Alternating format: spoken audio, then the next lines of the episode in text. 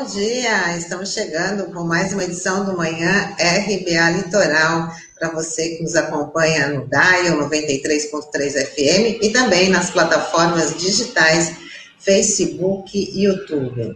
Nessa edição de sexta-feira, de 9 de abril. Junto comigo, Sandro Tadeu, Douglas Martins. Muito bom dia.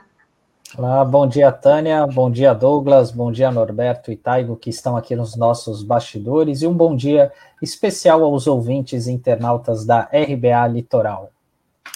Bom dia, Tânia, bom dia, Taigo, bom dia a você que nos acompanha pela 93.3 FM no Dial, e bom dia a você que nos acompanha pelas plataformas digitais. Bom dia também ao Taigo, bom dia ao Norberto.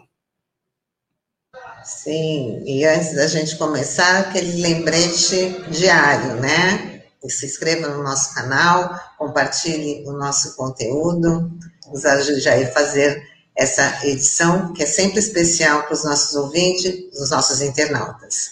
E começando, falando do ministro do STF, Luiz Carlos Barroso, que determinou que o Senado instale a CPI da Covid o objetivo é apurar a omissão do governo federal no combate à pandemia. O presidente do Senado, Rodrigo Pacheco, havia engavetado esse pedido, mas agora ele garante que vai cumprir a decisão que foi anunciada no dia em que o país registrou mais 4.249 mortes pela Covid-19 em apenas 24 horas.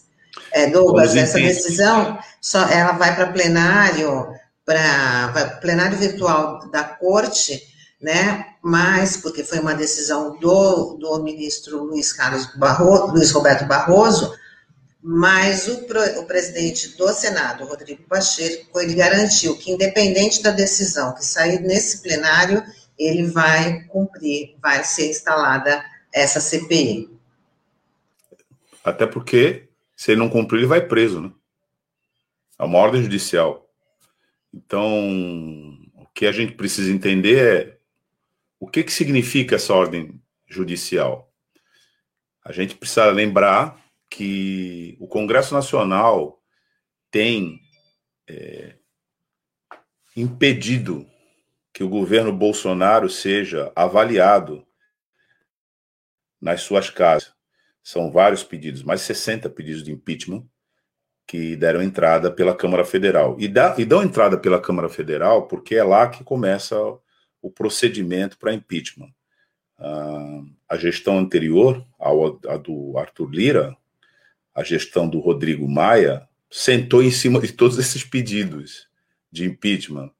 Razão e crime de responsabilidade não faltam. E a atual gestão né, do Arthur Lira, apesar de que o presidente da Câmara recentemente disse que, que tinha ligado o sinal amarelo, mas esses sinais é, de cores, na verdade, não chegam no vermelho, pelo menos não chegaram na Câmara até agora. Passa de amarelo para verde, de verde para amarelo e fica por essas cores mesmo. No Congresso Nacional, é, a eleição né, das presidências foi objeto de uma negociação envolvendo milhões, bilhões de reais, né?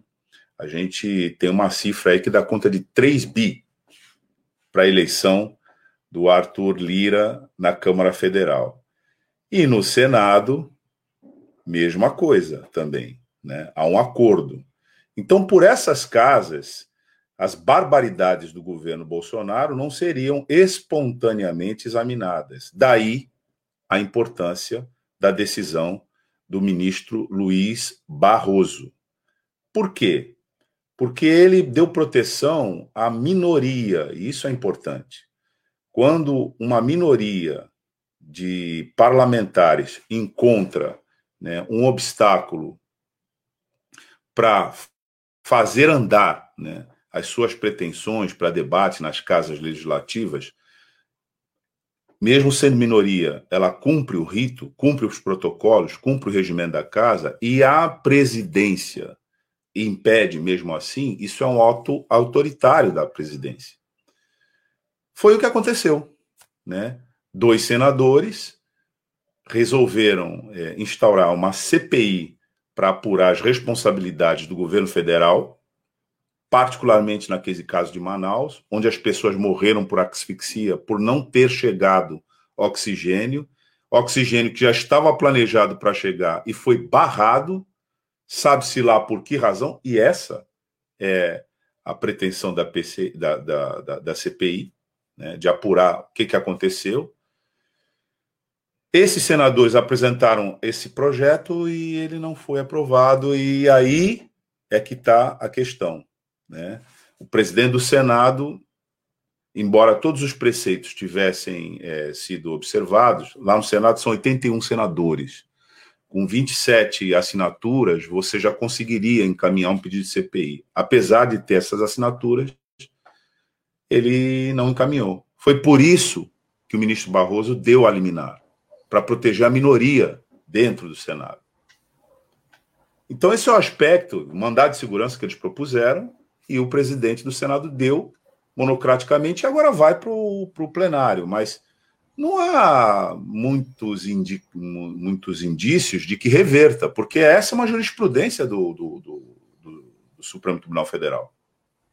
Ele vem decidindo assim.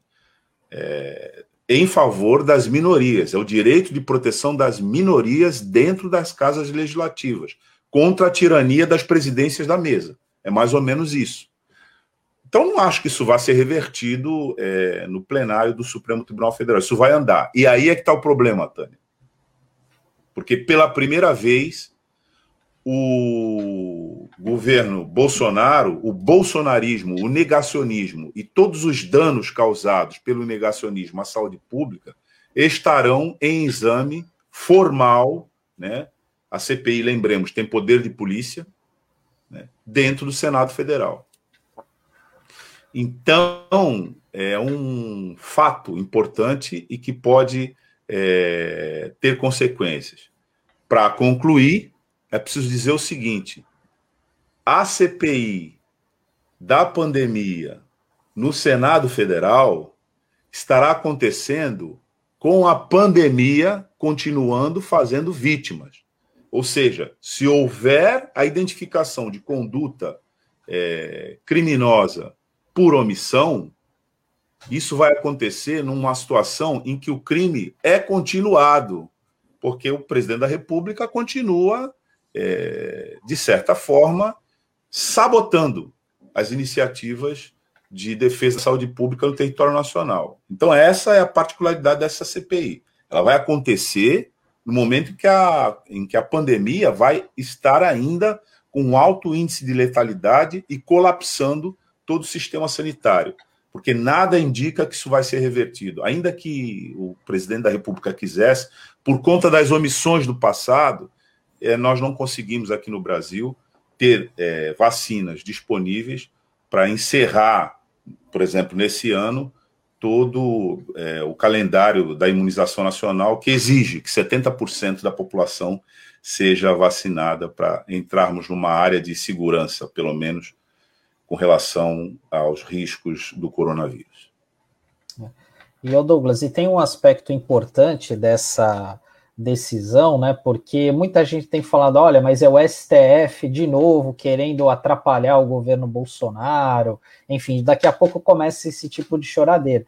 E na verdade, assim, é, é, há, há apenas o cumprimento do que fala a Constituição, o regimento do Senado, né? Como você bem lembrou para qualquer CPI ser aberta, independente se o governo gosta ou não, precisa ter no mínimo 27 assinaturas, e hoje ela tem 32. Então, a gente tem que ficar de olho aí para ver o que, que vai acontecer no final de semana, algumas movimentações por parte do governo, para ver se é, quatro ou cinco senadores vão, não vão acabar roendo a corda, né? O que pode inviabilizar a abertura da CPI, que deve ocorrer segunda ou terça-feira, é, no máximo, né?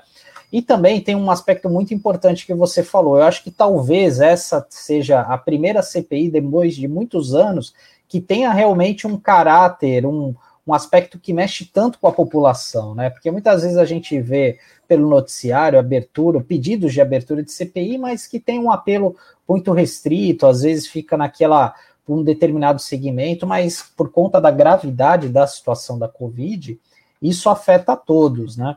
E também, que nem, por exemplo, um dos aspectos que o pessoal deve investigar ontem, é, a rádio C, a CBN divulgou que o Ministério da Saúde quebrou a confidencialidade daquele contrato é, de compra das vacinas com a Pfizer. É, mas por que, que isso aconteceu? Porque o governo ele não concordava com aquelas cláusulas, disse várias vezes que considerava abusivas. E o contrato é claro dizendo o seguinte: se houver uma rescisão por justa causa, o Brasil poderia ter que pagar pelas doses sem receber a vacina, o que é um, o que seria um, um desastre completo. Aí eu fui ver quanto que é quanto que o Brasil é, pagaria por pelas 100 milhões de doses aí da é, da Pfizer, né? Seria em torno de 5,6 bilhões de reais. Agora você imagina só, uma situação como essa que a gente está, o Brasil ter, ser obrigado a passar por esse vexame, ter que pagar quase 6 bilhões de reais e não receber dose nenhuma da vacina por conta de uma molecagem como essa do governo. Então é, é, é complicado, né? E também tem um outro aspecto político nessa história, se a gente for, é, for ver. Porque, assim, o governo Bolsonaro, primeiro, ele não tem maioria no Supremo Tribunal Federal. Agora, a gente está vendo o Tribunal de Contas da União também recomendando que ele não sancione o orçamento aprovado pelo Congresso por causa de eventuais pedaladas. E se ele não fizer isso, ele vai perder apoio do Congresso. E agora a gente tem mais esse elemento que é essa CPI, que é, um, que é de grande porte, de um assunto quente e que a gente sabe que pode desestabilizar demais o governo que está aí. Né? Sandro, o que a gente vê é o aumento da vulnerabilidade do governo Bolsonaro. Ao contrário do que sugere né, os arrobos autoritários do presidente da República, a vulnerabilidade do governo vem aumentando. E isso está acontecendo por responsabilidade direta do próprio governo. Por quê?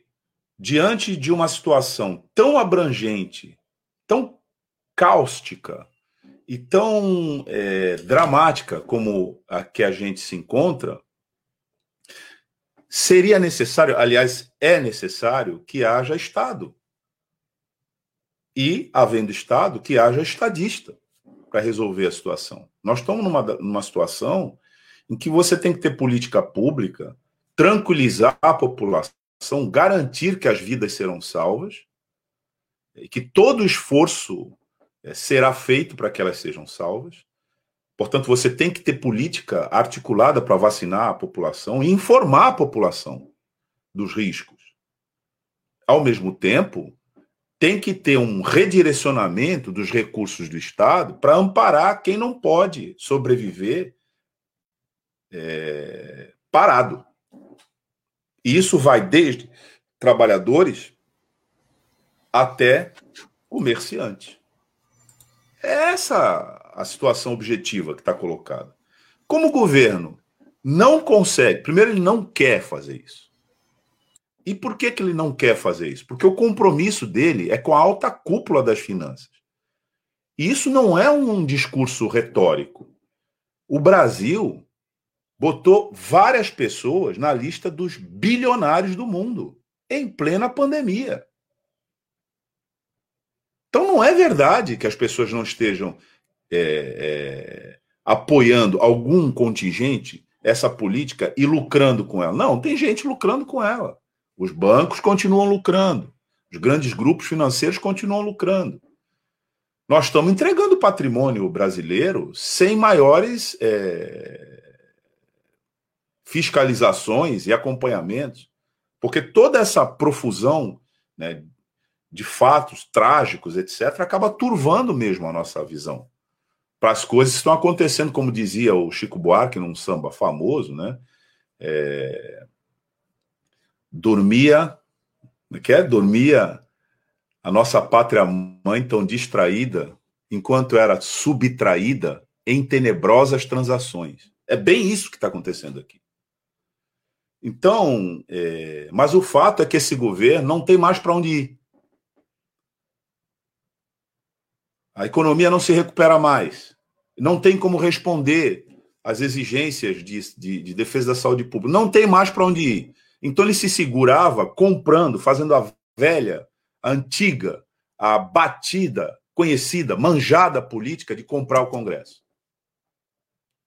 Só que o Congresso levou 3 bilhões de reais e agora não está conseguindo entregar. Entregar o quê? A segurança e a tranquilidade do Bolsonaro, porque, como ele é um criminoso reiterado desde sempre, né, por omissão, ele precisa dessa barreira no Congresso. Vem uma decisão do Supremo Tribunal Federal e manda apurar responsabilidades, como diz a sabedoria popular, ele está no mato sem cachorro. Essa é a situação. Então, esses dois anos, isso é agravado pelo restabelecimento dos direitos do Lula, que já aparece em todas as pesquisas pelo simples fato de falar a verdade, como alguém que a população votaria contra o Bolsonaro. Pelo simples fato de falar a verdade. O que, que o Lula tem falado de tão genial? A verdade. Que um governo não pode ser genocida, que o povo não pode morrer à toa, que a sociedade tem que se organizar em termos de solidariedade, que arma não é prioridade, que ninguém sobrevive com, com, com 250 reais. O que o Lula tem falado? A verdade. Só a verdade. Mas dizer a verdade numa situação tão calamitosa como essa que a gente se encontra é revolucionário, né? Hoje, se você disser a verdade, você vira um revolucionário. Então, essa CPI, como você disse, é, Sandro, é um ponto nevrálgico nesse processo todo, porque você pode ter nesse ambiente a exposição das vísceras do bolsonarismo. E é difícil que você, vendo tudo isso, você seja indiferente e nem ache, deixe de achar, né, que esse processo todo é abjeto, porque é mesmo, né? O povo morrendo, né? E a reação da pessoa que deveria salvar vidas é no sentido contrário, de falar assim: não estou nem aí para isso. Nenhum povo aguenta isso, nem o povo brasileiro. Verdade, Douglas. E ontem o Supremo Tribunal Federal deu um ponto final a um assunto que a gente se dedicou bastante aqui na rádio nos últimos dias. Por nove votos a dois, o STF proibiu a realização de cultos e missas presenciais durante a pandemia. O tema foi levado ao plenário da Corte após o ministro Nunes Marques determinar que esses eventos, desde que, desde que seguindo restrições sanitárias. O placar surpreendeu, porque era para ser 10 a 1. E foi 9 a 2 essa votação do ministro José Dias Toffoli com o ministro Cássio Nunes Marques foi a surpresa em termos de em termos aritméticos, né? Me parece que em termos da oscilação, né, é, conforme o vento, acho que não há muita surpresa. Mas de qualquer maneira, a instituição Supremo Tribunal Federal cumpriu o seu papel porque tá, tinha uma confusão ali. Se nós estávamos, se havia risco né, de interdição do direito de confissão religiosa, portanto, da liberdade de culto, é, da liberdade religiosa no nosso, na nossa pátria. E nunca correu risco, nunca correu risco. Isso era uma falácia, uma mentira monumental. Né? O que, que corre risco? Aqui a vida das pessoas. E se eu reunir para jogar futebol, porque eu adoro futebol, então o meu direito de jogar futebol tem que estar acima de tudo e de todos, eu serei interditado pelo Estado, porque não dá para você jogar futebol em plena pandemia. Se eu resolver sair em carreata pela cidade, conclamando as pessoas a se reunirem, etc., o meu direito de livre expressão será interditado. Por quê? Porque eu estou chamando as pessoas para morrer. Pior, né? Eu não vou, eu só chamo os outros. Se eu é, começar a fazer uma campanha né, para que as pessoas andem na praia, se reúnam na praia e curtam o final de semana na praia, em nome da liberdade né, de ir e vir e permanecer, na verdade, na circunstância em que isso signifique risco para a vida, eu estou colaborando para tirar a vida dos meus semelhantes. Em todos esses casos, o bem fundamental que precisa ser protegido chama-se vida. Morto, você não joga futebol, não reza e não se diverte. Mas é tão simples isso, né? Mas precisou chegar no Supremo Tribunal Federal para que as autoridades judiciárias do mais alto calibre da nossa sociedade dissessem: não vamos seguir nenhum louco, ainda que ele esteja num púlpito.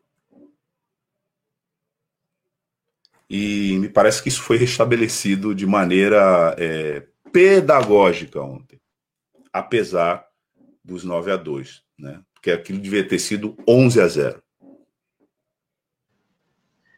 Bom, e em gesto raro, órgãos e relatores da Organização das Nações Unidas, a ONU, enviaram uma carta ao governo brasileiro questionando a nomeação de Sérgio Camargo para presidir a Fundação Cultural Palmares. O questionamento foi feito em razão das declarações racistas feitas por Camargo e por mudanças estruturais na fundação que podem prejudicar a tomada de decisão transparente e participativa dentro da instituição.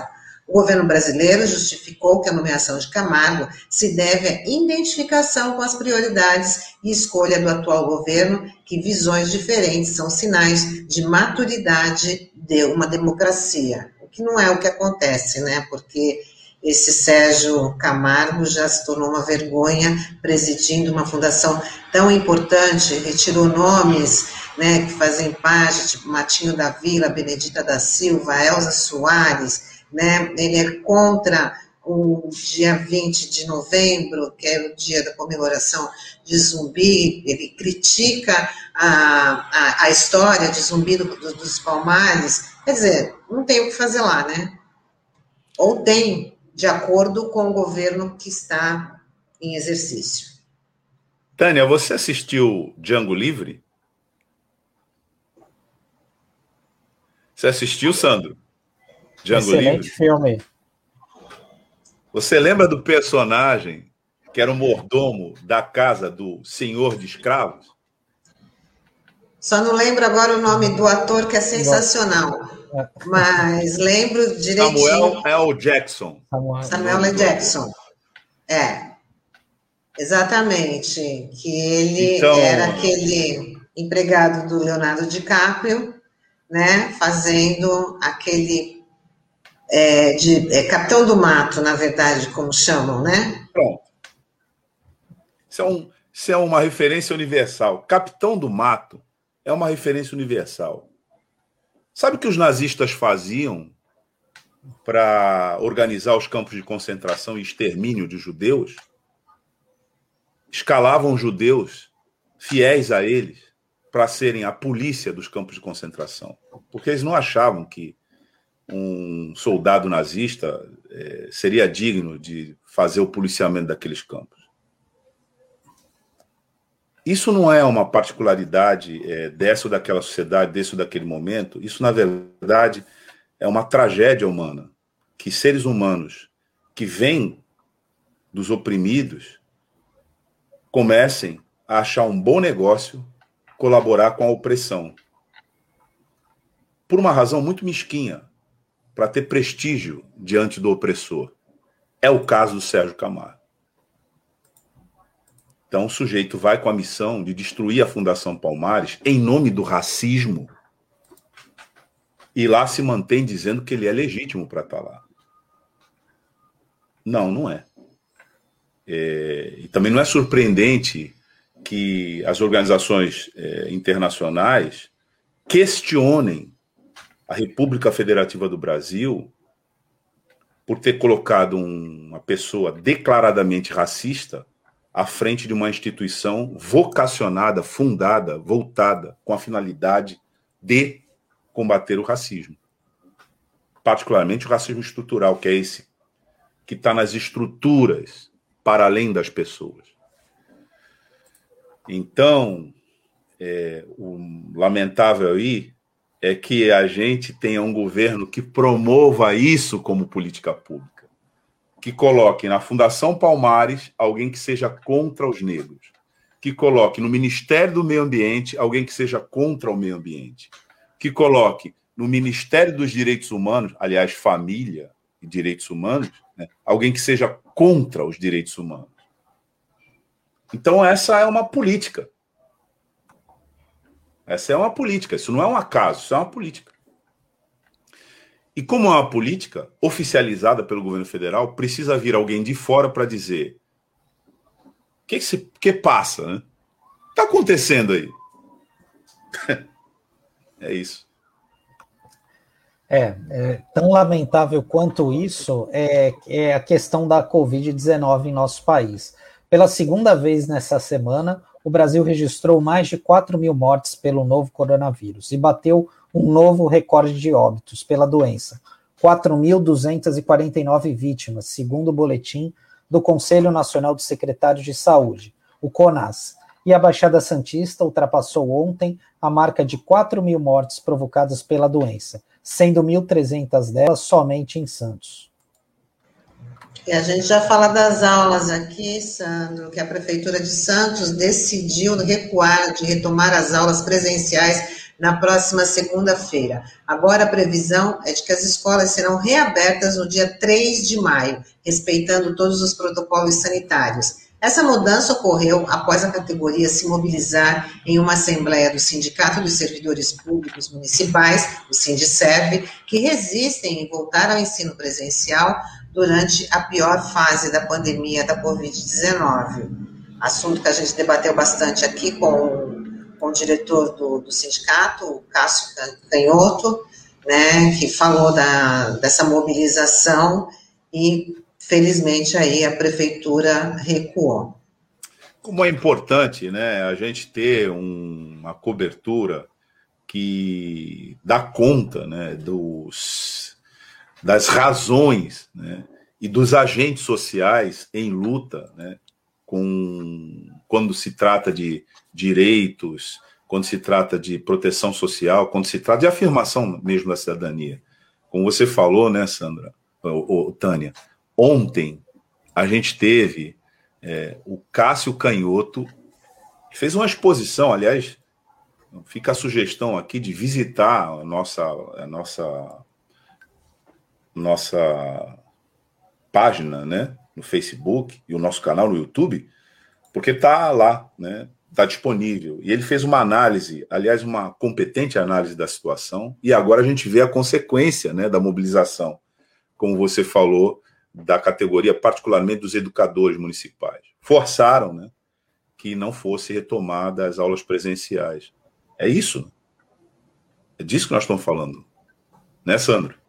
Exatamente, exatamente, Douglas. É, e mostra a força da categoria, né? Porque é, isso só ocorreu, a prefeitura só recuou por conta dessa mobilização é, dos professores, né? Porque a justificativa oficial era por conta do alto índice de Covid no município. Mas, horas, eles descobriram isso ontem somente, acaba sendo um contrassenso, né? Então, a gente tem que valorizar a luta, a iniciativa do movimento sindical, né? Do aqui por meio do Cássio, que, como você falou, deu uma explanação muito interessante, muito boa, contextualizada do que a gente está, não somente aqui na cidade, mas em todo o país, né?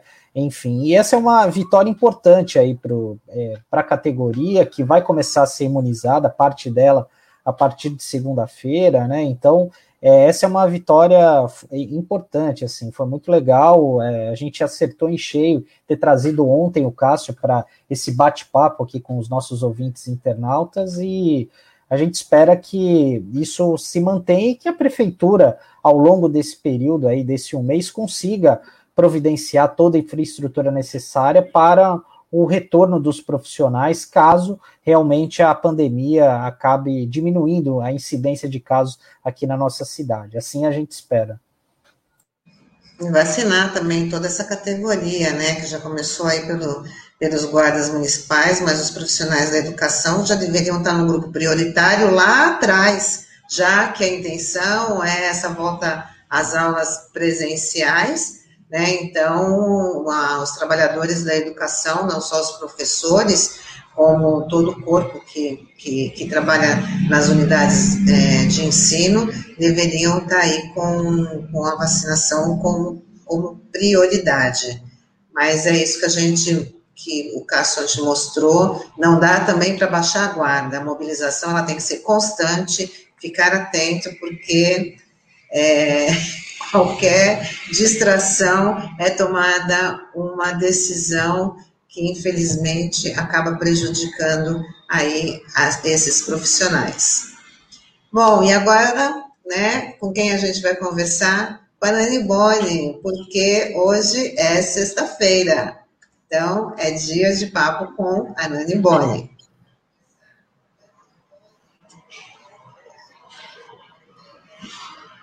Nani, abra seu. Isso! Muito bom Isso. dia, Nani. Muito bom dia. Sextou, estamos aqui com você. É isso. Então é isso, gente. Hoje a gente vai receber aqui o Marcose. Vamos conversar com ele um pouco sobre a produção cultural que ele está no momento, né, produzindo, e também sobre a carreira dele, os momentos que a trajetória, né, que ele percorreu aí até chegar onde ele está. Estamos aqui nos bastidores, tá bom? Bom dia, Nani Boni. Bom dia, bom, Douglas. Bom Depois dia, a Nani. fala da agenda e a gente também já dá aquele recado sobre a nossa live, o nosso festival, né, que vai acontecer no dia 1 de maio. Legal. Vamos em frente.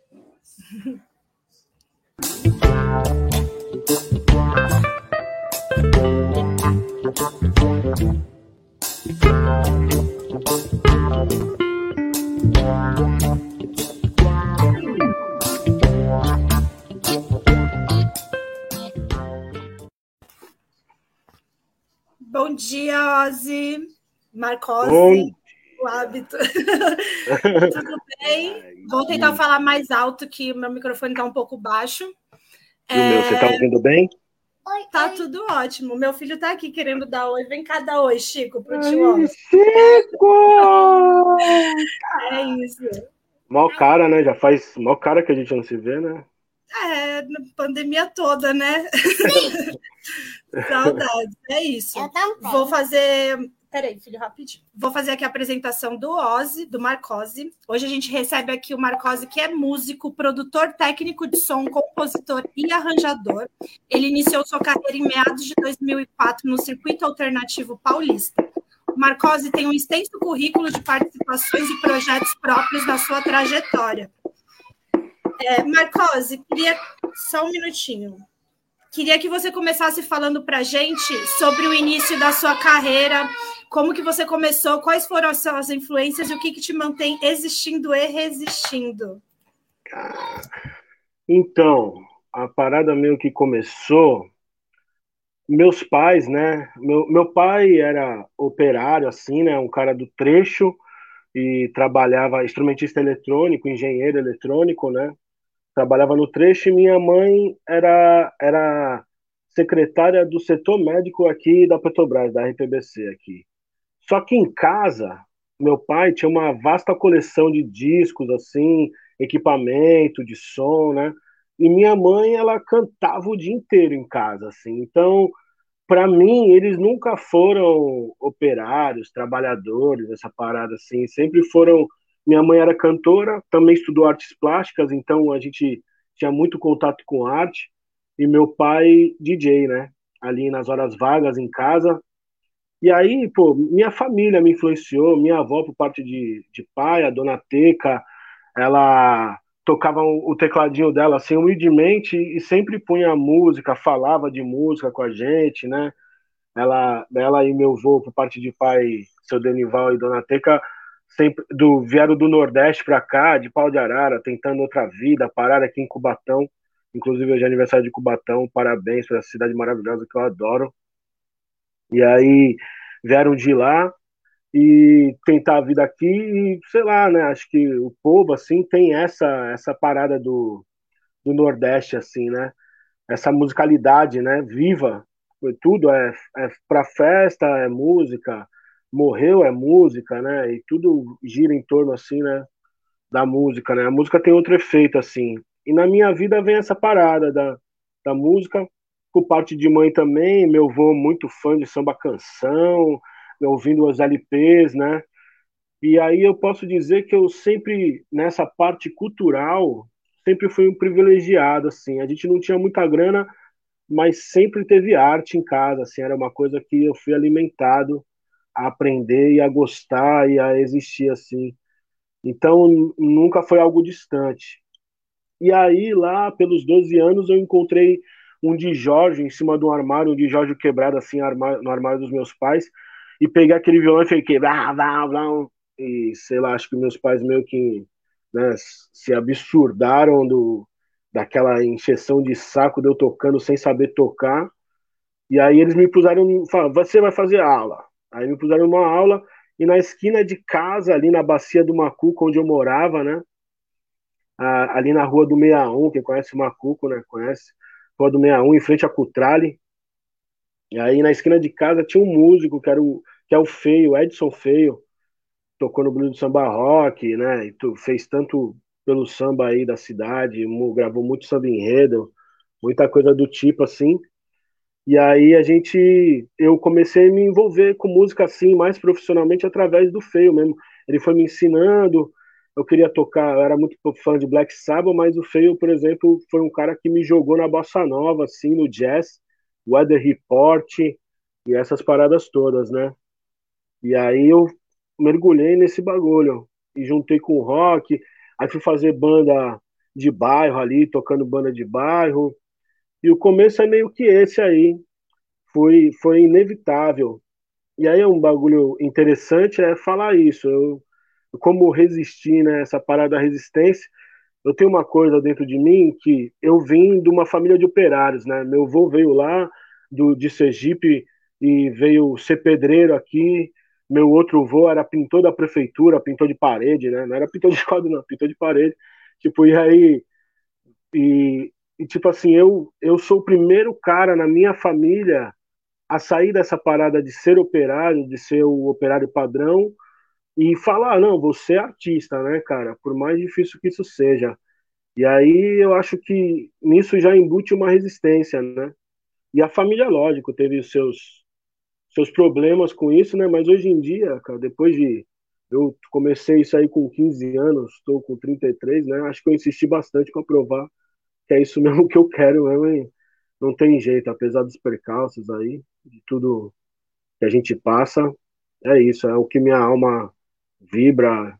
Já tentei trampar em Petrobras, Uzi Minas, 1500 graus, operador de alto forno e não fui feliz, era muito infeliz e ficava procurando a felicidade em garrafas de coca de dois litros e não me trazia nada. Me trouxe uma baita gordura no corpo e, e aí caí pro lado da música inevitavelmente e acho que eu vou fazer isso pelo resto da vida. É isso. Eu me perdi, né? Me perdi um pouco, né? falou bem, falou ótimo. E que bom que você resistiu e não desistiu, né? Porque é bem difícil, diante da situação e de, da tua trajetória, se manter e se colocar né, como artista. A gente se reconhecer e falar, não, eu sou artista e é isso que eu vou fazer. É, é um processo difícil essa parada de se Sim. reconhecer como artista. Eu sempre fui, eu sempre achei que eu ia eu ia ficar como operário, sempre trabalhei em equipe de som carregando caixa. Isso foi, tipo, eu me reconheci como artista de uns três anos para cá, assim, que eu falei, não, eu sou artista. Tá ligado? É? Eu faço algo interessante, assim.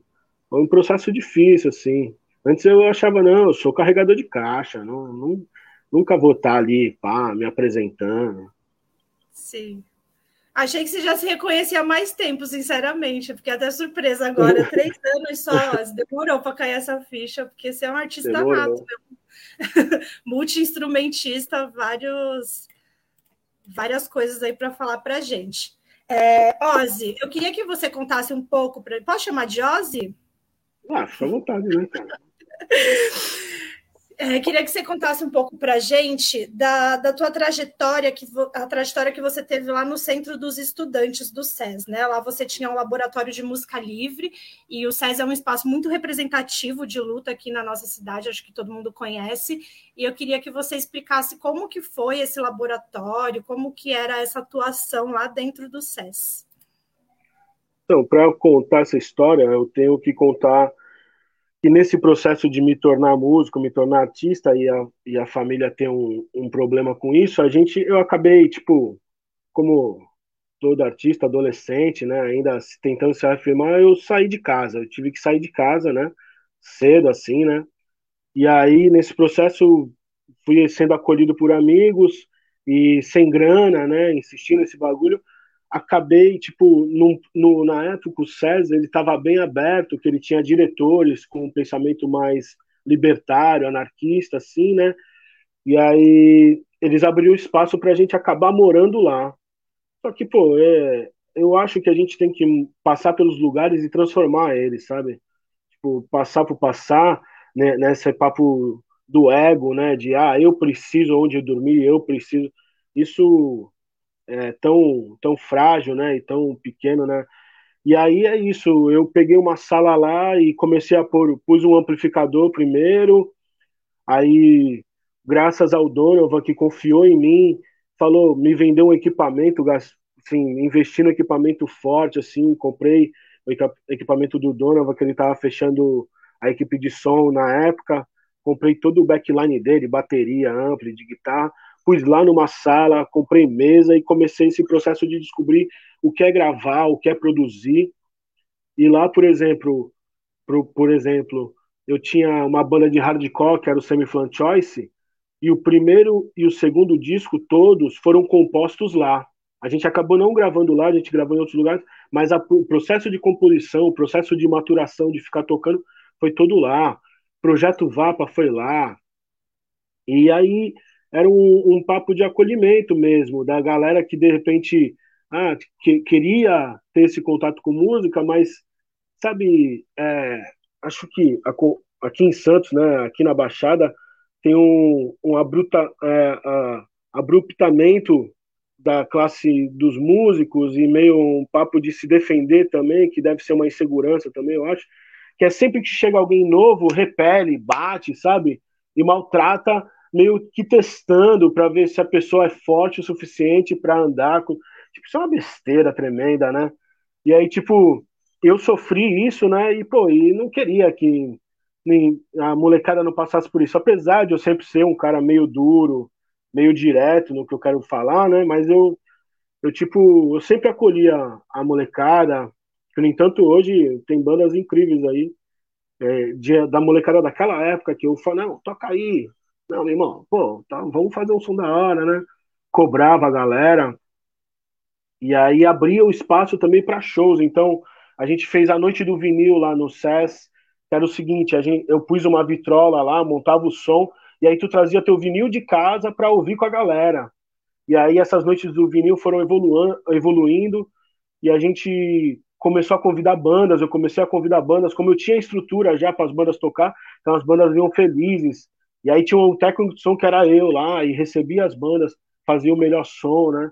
Tinha banda que preferia tocar no SES lá com a gente do que tocar em qualquer bar da região, assim, que se sentia mais acolhida, né? E aí a proposta era isso, e não ter um estilo musical, não ter um, um mas ter o discernimento que a música ela tem que ser revolucionária, né? Ela tem que ser um instrumento de mudança. Ela não pode ser mero entretenimento. Ela tem que entreter, ela tem que te fazer dançar, ba balançar a bunda, tem que fazer também, é uma função também da música. Mas você tem que dançar e pensar ao mesmo tempo, entendeu? Tem que pensar, tem que dançar e estar tá te informando, tem que estar tá te mudando por dentro, assim, entendendo que até dançar é um ato revolucionário, né? Um ato de mudança. E aí a proposta sempre foi essa, né? Nunca é, tentava passar isso pra galera, meu, vamos, vamos fazer música assim, mas não para ser famoso, não para conquistar aquela minazinha ou, ou, conquistar aquele boyzinho, né? Mas fazer música porque a gente tem um bagulho aqui dentro e a gente precisa vomitar isso pro mundo, né? E aí foi bem interessante. e aí foi isso, assim. Aí, lógico, né? Como tudo, acho que eu fiquei no SES, entre idas e vindas, foi uns quatro, cinco anos, eu acho. Entre morar lá e não morar lá e continuar fazendo as coisas, e voltar a morar lá por necessidade, né? E tal. E, e aí, tipo. E a, e a gente fez essa aglomeração de artistas lá. Passava. O Chiapas Livre, que é uma banda anarquista que eu toco, como, é, foi formada ali. Casa de Família, SES, né? Que era a galera que a gente foi formada ali. Muita, muita gente boa saiu dali, assim, e, e passou por ali. É, o Taigo até falou aqui que morar não, ocupar, né? Que espaços de luta ocupar, são é. ocupados. E é, é, isso, seguindo a lógica de uma mão no joelho, outra na consciência.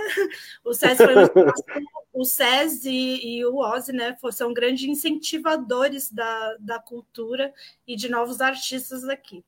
É, vamos falar agora um pouco sobre o Futuráfrica. Queria que o Taigo colocasse para a gente o teaser que eu, do Futuráfrica, desse projeto novo deles, antes da gente começar a falar, por favor. Inspire profundo, volte lentamente, expire. Inspire profundo, volte lentamente, expire. Ozzy, antes de você falar sobre esse projeto em específico do Futuráfrica, quero que você conte para a gente o que é o Futuráfrica. O Futuráfrica começou lá atrás com uma junção entre o Mauro, né? Maurão, baixista do Casa Rasta, né? Também ativista político, né? E grande, meu grande mentor, assim, durante a vida o Mauro foi uma grande, é uma grande referência para mim. O Sandro Bueno, que é percussionista, e o Lufer, o DJ Lufer, Luiz Fernando, que é DJ e produtor, né? E tem uma pegada muito forte, assim. E o Futuráfrica foi um, um, uma parada, um coletivo criado por eles para disseminar a música negra e além de ser só música negra, a música experimental negra. A música que não necessariamente está ligada ao estereótipo da parada, mas a música que está lá no cerne, a música que vem do tambor, a música que vem da, das raízes lá. E aí, eles, o coletivo já tem, vai fazer 13 anos agora esse ano, né? E aí, eu participo há uns 10 anos já do coletivo e eu entrei no coletivo, eles começaram, a, eles faziam festas pela cidade, né? Onde eles eram DJs e sempre convidavam. E na primeira festa, o, o primeiro convidado foi o Benegão, junto com a Radiola Santa Rosa, e o Benegão acabou apadrinhando até a festa. E aí é um parceiro nosso que desenrola vários bagulhos durante esse tempo todo, assim, que, da existência do Futuráfrica. Mas há uns 10 anos eu entrei porque eu comecei a fazer, alugar o meu som pro Futuráfrica. E aí, e aí eu alugava o som pro Futuráfrica e, e aí chegou uma hora que eu, sim, eu percebi que eu podia estar tá mais dentro, estar tá fazendo mais propostas, né? Aquela coisa aquela inquietação, né, de falar, pô, isso tem a ver comigo e eu posso colaborar mais, posso estar mais dentro, né, do que só alugar o som, pegar meu dinheiro e, e sair fora, né, tal, e ficar nessa mesquinharia, né, eu, eu acho. Né? Mas, tipo, e aí eu entrei no coletivo e entrei assim ativamente, como DJ. DJ não, eu sou um pesquisador de música e eu coloco música atrás da outra lá. E DJ precisa mixar, né? Precisa passar de uma, não é muito minha especialidade. E aí, dos tempos para cá, eu tenho me desenvolvido como produtor, né? Por incentivo do Mauro, de, de eu já fazia minhas primeiras gravaçãozinhas no, na placa on-board de um computador que eu tinha em casa, com Fruit Loops. E ele falou: não, você tem que tocar isso aí que você faz, cara. É legal tocar essa pesquisa aí, os discos que você compra, mas tem que tocar isso que você faz. Que é isso que você está fazendo, a sua verdade é essa. E aí eu fui sendo incentivado a tocar tal, essas coisas, fazer experimentar lá também ao vivo algumas coisas. E aí foi se dando vários braços, né, no Futuráfrica. E hoje em dia eu tomo conta de uma festa que o Mauro inaugurou que chama Jungle Dub, é uma festa essencialmente de dub e experimentações, né? E aí a gente toca lá, o Mauro, por exemplo, faz discotecagem a partir do Port Studio, que é um gravador de fita, eu faço discotecagem com as minhas coisas, né, com as bases que eu crio. A gente convida os toasters, que tem muita gente talentosa aqui na Baixada. E aí foi desenvolvendo, né? Essa parada. E aí, uns anos atrás, eu acho que é uns seis anos atrás, quatro, não, não lembro, eu sou ruim de data pra caramba. Mas aí a gente resolveu que isso, por, por porque o, o Sandro estava na Austrália e quando ele voltou, ele sentiu a necessidade de que ele tinha que fazer alguma coisa aqui com a gente. E aí ele ficou batendo nessa tecla, não, temos que ter uma banda, temos que ter uma banda. Aí até durante o Torto, assim, que a gente fazia as festas lá no Torto, né, de terça-feira, começou as experimentações entre o Lufer, o Mauro e o Sandro. Aí cham... convidaram o Ilmar para ser a voz desse novo projeto. Aí depois que eles já tinham umas músicas consolidadas, eu fui convidado para guitarra. Aí eu vi que a parada não era guitarra, eu comprei uma guitarra baiana. E aí eu agora a gente tem essa banda que lançou uma música, um clipe que chama Guarda-roupa e fez alguns shows assim no Santos Jazz Festival, por exemplo, e, e em São Paulo, lá no, no Centro Cultural Butantã, no Secretinho em São Paulo também. Aqui na Baixada a gente tocou na tenda, tocou em alguns lugares, em algumas festas que nós mesmos fazemos, né? E aí veio a pandemia, né? A gente estava de vento e popa. Ah, isso, cara. Até, até falei pro Tiagueira, que é meu parceiro em várias coisas. Eu falei assim, a gente fez um lançamento e que acho que a gente vai falar mais pra frente aí. E aí falei, em 2020, esse é o nosso ano. E aí veio a pandemia. Era o meu também, Ozzy. É isso. eu falei a mesma coisa, eu falei, esse é o meu ano e não deu certo, esse, mas tudo bem. Então, aí correndo atrás. e esse, esse e aí, projeto mas... que a gente mostrou agora, do esse teaser que a gente Make acabou some... de falar. O Make Some Noise, então, foi uma coisa da, da necessidade, tipo, meu, e aí? O que a gente fazer, né? Veio aquela depressão primeiro, né? Nos primeiros meses, meu Deus, que merda, vai todo mundo morrer, né? tipo, acabou tudo e não vão mais tocar nunca mais, né?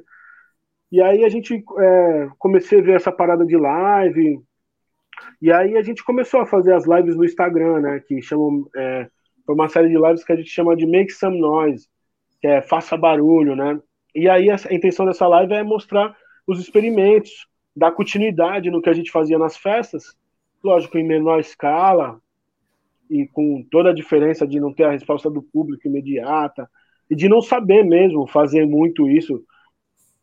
E aí eu acho que é isso, é mostrar o processo até da gente aprendendo como fazer cada vez melhor, né? Porque afinal é isso, né? Também o, hoje hoje em dia é meio que as pessoas consomem isso, elas preferem ver o processo do que o produto final, né? E também a mostra do processo acaba interessando mais o produto final, sei lá. E aí, tipo, e a gente entrou nessa de cabeça e começou em junho e estamos fazendo agora toda quarta. Quarta passada teve, quarta que vem vai ter também, vou fazer, e é toda quarta às 8 horas da noite. Eu vou das 8 às 9, faço uma experimentação minha, e das 9 às 10, 10 entra o Lufer lá no Instagram da Futuráfica e faz a experimentação dele, a discotecagem dele, bota os discos dele e tudo isso. E aí a gente vai experimentando, né? Que é o, o, a coluna vertebral da Futuráfrica, experimentar, experimentar a cultura negra, a cultura que não é falada, obstinada, tá ligado? Tipo, a, e a cultura que, na verdade, é a raiz da, do país que a gente vive e todo mundo renega. A gente não pode mais renegar essa parada. Porque a verdade está aí, a salvação está aí. Nesse, nesse conhecimento lá da, das, da história oral, essa a história não escrita, sabe? A história que é passada, que minha avó me passou. Só fazer um parênteses, minha avó tinha é, ela tinha ela era muito era sincretista, ela tinha o altar dela católico e, ela tinha o, o centro dela de umbanda que era para nós, né, para a família, que hoje minha tia gere, que é para a família. E aí a gente tinha os rituais né, lá em casa, participava de tudo aquilo, uma coisa muito familiar, assim. E aí essa coisa, histórias que minha avó me contava, e aí eu tenho que continuar contando essas histórias. Elas têm que ser contadas por mim e as, o máximo de pessoas têm que saber. E a Futuráfica vem com esse, com esse objetivo, e é um objetivo que eu tenho na minha vida também. E aí conjuminou tudo, né? E ainda bem que tem mais gente que tá afim. Sim. Então é isso, toda quarta-feira, né? Na, no Instagram do coletivo Futuráfrica. Acho, eu acho bem interessante isso que a gente está vendo na pandemia de mostrar os processos que quem vê coisa não vê corre, né? E eu acho bem interessante a gente mostrar que como que é feito todo esse processo criativo, o processo de produção e também uma coisa assim, vai, vamos tentar ver o lado positivo da pandemia, é, aonde isso pode chegar, né? A partir de agora nossas produções sendo online, então a gente não tem barreiras de território, a gente apesar do, da falta de acessibilidade da internet, né? Que também não, não é para todo mundo.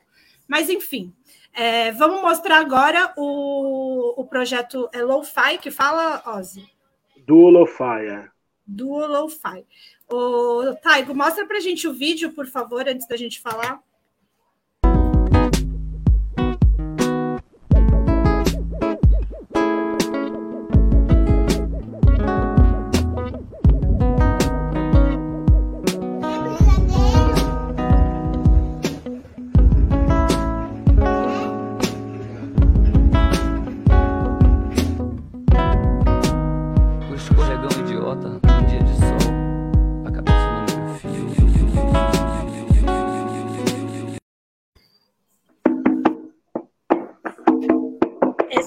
Projeto ele, ele nasceu na pandemia também, né, Ozzy? É, então. Foi uma parada assim, tipo, o Jota, que era o, o dono do Estúdio Lobo, né?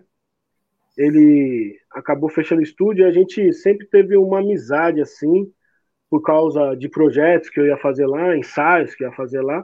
E aí a gente desenvolveu uma amizade e também a gente tinha uma afinidade dessa. A gente sempre falou, vamos fazer um som junto, fazer... e nunca dava tempo, porque ele estava ocupado com a parada do estúdio e eu também sou meio difícil de sair do meu gueto aqui, eu gosto muito do meu gueto.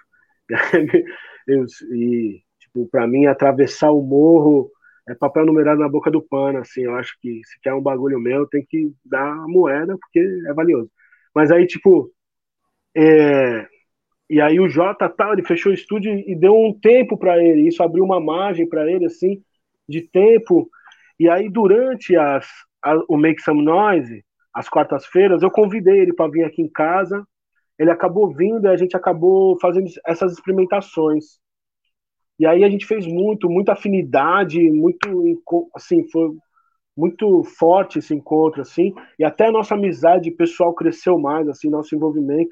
No entanto, eu não passo um dia sem falar com o cara assim, virou um irmão mesmo. E aí a gente falando de fazer um som, fizemos algumas lives ano, ano passado, fizemos uma live para o Santos Film Fest, fizemos uma live com o Márcio Barreto, que chama Cantos do Macuco, também através da Leal de Blanc, que o Márcio conseguiu, e aí o Márcio e o Jota estavam juntos, e a gente conseguiu viabilizar essa parada. E aí a gente viu a necessidade, meu, tá, a gente está experimentando, mas a gente não tem nada concreto. E aí, nessa experimentação, assim, eu falei, não, vamos tirar algo. O Jota até, né? Falou, vamos tirar alguma coisa dessas coisas que a gente fez, né? Vamos revisitar elas e fazer um som. E aí esse vídeo está tá sendo lançado hoje, esse vídeo aí do Cabeça no Meio Fio, do Duo Lo-Fi, que sou eu e o Jota, que é um duo que trabalha com samples, né? E é o looping de mim mesmo, a gente vai fazendo looping sobre looping e vai criando camadas, aí e vai criando efeitos também, eu, eu vou modificando, por exemplo, toco um violão aí, mas vamos modificando o som dele, vai virando outros instrumentos. O Jota tem um, também um, uma série de equipamentos também que ele consegue tirar vários tipos de som, várias texturas. E aí a gente vai criando sobre isso. E esse, esse vídeo a gente queria fazer uma coisa como se fosse ao vivo, tudo corrido, né, sem editar. Então a música é uma coisa que acontece com começo, meio e fim. Você vai ver tudo na íntegra, até quando a filha dele né, para provar que essa parada é viva, né?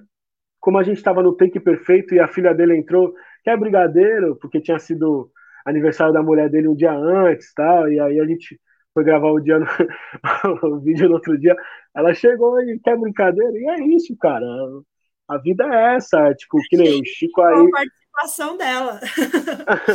o Chico falando aí, entendeu? Tipo, pô, você não pode se incomodar com essa parada, velho. É vida, é isso, entendeu?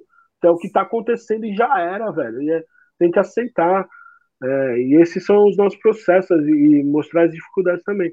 E aí essa parada do, do eu e o Jota, esse encontro maravilhoso que a gente se fortifica e se, e, e se lança agora com esse vídeo, que inclusive está agora na rede, se você quiser, depois da entrevista, dar um play lá, dê bastante Já plays. Lançou? lançou agora. Agora, nesse exato momento. Onde que a gente acha? No, no canal do J Amaral, mas se você pôr lá do Olofai, D-U-O-L-O, traço F-I, cabeça no meio fio, você acha o vídeo. E também vai estar nas minhas redes sociais. Vai lá, Marcose dos Santos no Facebook. Eu vou divulgar também. E aí pode achar em todos esses lugares. Mas eu vou encurtar um pouco aqui as nossas perguntas por causa do tempo. A pequena sereia de verdade. Peraí, eu já ponho, filho. É, vamos falar um pouco sobre o teu, o teu trabalho lá na Vila Paris, no, no espetáculo né, Vila Paris, que aconteceu lá em Cubatão. É, queria que você falasse um pouco do que, que foi esse espetáculo e qual foi tua participação. Aí depois a gente vai ouvir um áudio né, que veio proveniente de uma parceria desse projeto. Isso. Essa parada da Vila Paris, tipo, em 2019, é, a gente tinha feito uma festa Futuráfica e aí eu deixei meu equipamento no lugar que a gente fez a festa e, e parte do meu, dos meus equipamentos foram roubados. E aí eu fui, e aí numa conversa com o Fabinho lá do El Sonido, ele falou: "Ó, vem para cá, usa meu equipamento, não para de produzir". Aí, né, nesses encontros, a Nani, aqui, a, que tá aqui fazendo as perguntas e vai, fez esse convite que eu fiquei feliz pra caramba ela, ela me indicou para esse trampo lá da galera do 302, coletivo 302, que era esse Vila Paris. O Sander, né, acho que chegou a perguntar para você, ah, você conhece um cara? Aí ela me indicou assim. É, eu fui e, também, eu também fui lá para Cubatão, fui participar de alguma coisa no Galpão Cultural e eu nem sabia o que, que era o projeto, a dimensão dele, na verdade. O Sander pediu uma indicação, eu indiquei o Oz, assim, que bom que deu muito certo. Foi um encontro assim para a vida, sabe? São pessoas demais. Me encontrei assim, artisticamente, me encontrei pessoalmente assim com a galera. Galera muito boa, muito focada, muito companheira também, né? E aí, tipo, até hoje estamos fazendo trabalho juntos. E aí essa pesquisa da Vila Paris foi muito louca, que foi vários encontros aqui com o Sander durante 2019, que aí eu transferi meu estúdio, eu consegui com a ajuda do Fabinho, recuperar meu equipamento e comprando cabos novos e comprando coisas novas, microfones, porque estava fazendo dinheiro lá e fui comprando para mim e me mudei aqui para o Tancredo. E aí comecei a fazer meu estúdio aqui. E aí o Sander começou a vir aqui, a gente começou o processo, um entendimento bacana, além do roteiro, imaginando sons, depois o processo do, dos ensaios lá. Para quem não sabe, a Vila Paris é uma vila que teve em Cubatão que sofreu com incêndio, e era onde as pessoas que chegavam para trabalhar nas indústrias ali iam morando, iam se colocando, meio um depositório de pessoas mesmo, assim, de família, e ali tinha uma vida, né? E aí essas vidas é, é, teve um grande incêndio assim depois lá, né? Por, por ausência do Estado, né? Por negligência do Estado, ou até por culpa do Estado, né? Porque a gente não sabe, né, se foi um incêndio também provocado, né? E aí, tipo, a, uma galera morreu e depois disso o bairro se desfez e várias pessoas foram para outros lugares de Cubatão. Mas foi um bairro meio cerne ali da classe operária de Cubatão e, e aí eles queriam contar a história desse bairro. Aí foram captar depo, depoimento de uma galera e através dessa pesquisa deles que eles me passaram, eu fui tirando a sonoridade. E aí foi muito interessante, uma coisa afrofuturista, assim, fui para um caminho afrofuturista, cibernético e, e moderno, né? E juntando com a tradição, né? Porque Cubatão tem a, aquela, aquela uma gama de pessoas nordestinas muito grandes, né? Do êxodo, né? E pai, e aí eu me identifiquei muito, porque morei em Cubatão e tinha, tenho uma proximidade com Cubatão muito grande, porque a maioria dos artistas que eu gosto daqui da região são de Cubatão. Para citar alguns, Dé do Pinheiro, Tiagueira, né? Tipo, são de lá Yuri, o Iris Kavinsky, né? essa galera é de lá, né? E, e eu tenho uma proximidade muito grande com eles, gosto muito do que eles fazem. Acho que eles traduzem em rimas o que eu sinto às vezes. E aí, tipo, é, já tinha uma paixão pela cidade e isso me fez, tive que ir lá de novo, né? E, e, e rolou naquele, na Praça do Cruzeiro, que é bem em frente à RPBC, assim, de frente para a Serra do Mar e aquele monte de indústria lá que tem, né? Foi ali na rua e esse desafio de fazer o teatro, o som ali, naquele lugar, com barulho externo, que às vezes aquela chaminé tava soltando fogo e fazendo maior barulho, e tu tinha que não, não vencer, nunca tentei vencer essa parada, mas tem, tentei, a gente tentava pôr ali, né, na, incorporar, né, no que a gente fazia. E foi um encontro mesmo. E aí foi, foi paixão, assim. Que, no entanto, eu tô aí, tudo que eles quiserem eu tô dentro. Não sei se eu expliquei bem o que é, mas Explicou sim. Otago, coloca o áudio para gente desse projeto do Ozzy para ele falar um pouquinho disso, por favor.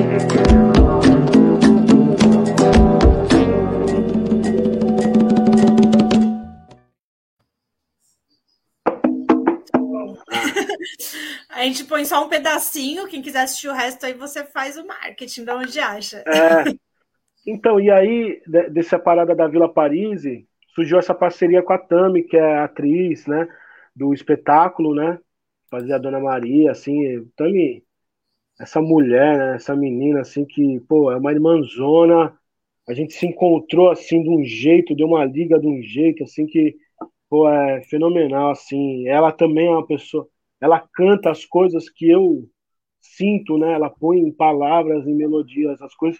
A gente se encontrou também no começo de 2020. Ela falou: "Ah, vamos fazer alguma coisa junto". Aí a gente começou a fazer encontros aqui em casa, eu gravando tudo que a gente fazia. Aí saiu algumas músicas. A gente foi gravando, foi fazendo, fazendo, fazendo, pá. Aí no fim do ano de 2020, em dezembro, teve uma live e aí a gente apresentou essas músicas nessa live. E eu falei, Tami, essa live aí foi massa, hein? A gente tem que gravar um disco. E aí essa música aí que vocês ouviram, que é Ilê, é a, a primeira pré-produção desse disco aí. Então isso é só uma pré-produção que eu gravei aqui mesmo, no meu estúdio aqui, no, na minha casa, na minha sala. Não é nem um estúdio, é, é uma sala que eu tenho. Gravei tudo aqui, toquei, toquei os tambores, toquei tudo, né? E aí fiz essa produção com a Tami, que, sei lá, é surreal, assim, é uma coisa que, sabe, você encontra a pessoa e a gente se entende completamente, assim, musicalmente, pessoalmente, das coisas que a gente quer falar. Ela também tem esse cerne da África como mote, né? Ela tem essa pesquisa na vida dela, né? E, tipo, e, e, e a gente sabe da importância de falar dessa coisa da África, né? Da Pangeia, né? Antiga, é uma música do André Bujan, tá, né? Antigamente o continente era colado, a África ficava aqui do lado. Tá ligado? Tipo, é isso. A gente tem que entender que a Europa tem sua importância cultural, sim. Mas a África é a mãe, é o cerne, é o, é o começo e o fim de tudo, sabe? Tudo começa lá e tudo volta lá. Então a gente tem que ver que o funk vem do maculelê, que vem das tradições africanas, sabe? Que vem de uma tribo de lá, esse toque de atabaque, entendeu? Então, tipo, a gente tem que entender essas coisas e deixar claro essas coisas, que são importantes, tá ligado? É uma coisa que não está escrita no livro. Não adianta tu tentar ler, tu tem que falar com os mais velhos, tem que estar tá atento, tem que estar tá no respeito também, entendeu? Tipo, então, e aí a Tami tem essa essa mesma viagem que eu. E aí eu tô até me emociono quando falo. Ozzy, é, eu acho que eu vou pedir para o Taigo colocar os comentários antes da gente entrar nas últimas perguntas para a gente ler o pessoal que está interagindo. Ah. Alina Noronha falando que Cubatão é um grande celeiro de músicos. Oh. Essa história do incêndio da Vila Paris e suas vítimas ainda tem muito a ser contado.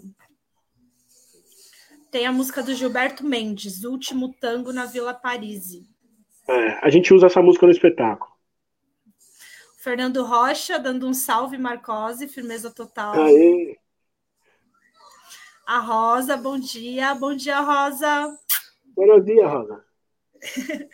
Daniel, Marcose Nani, ídolos da cultura. Ai, que honra. Canduta, bom dia, Canduta, parceiro aqui Esse da RBA. Tá com, viol... tá com violão violência. É. O Beto, Edson Feio, filho do falecido seu Zequinha da banda do Botafogo, que você estava falando lá no começo. Seu, seu Zé Maria. A Suzy falando parabéns, Ozzy, pelo trabalho e resistência cultural e musical.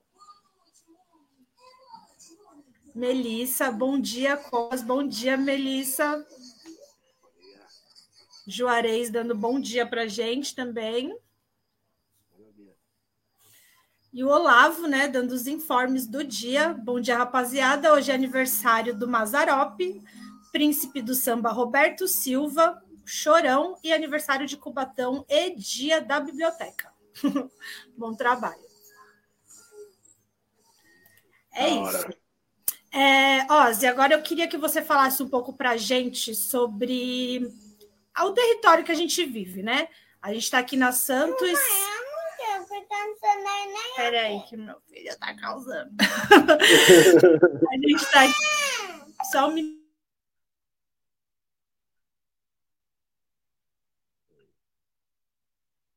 É isso mesmo. Tem que dar atenção pro filhote, pô.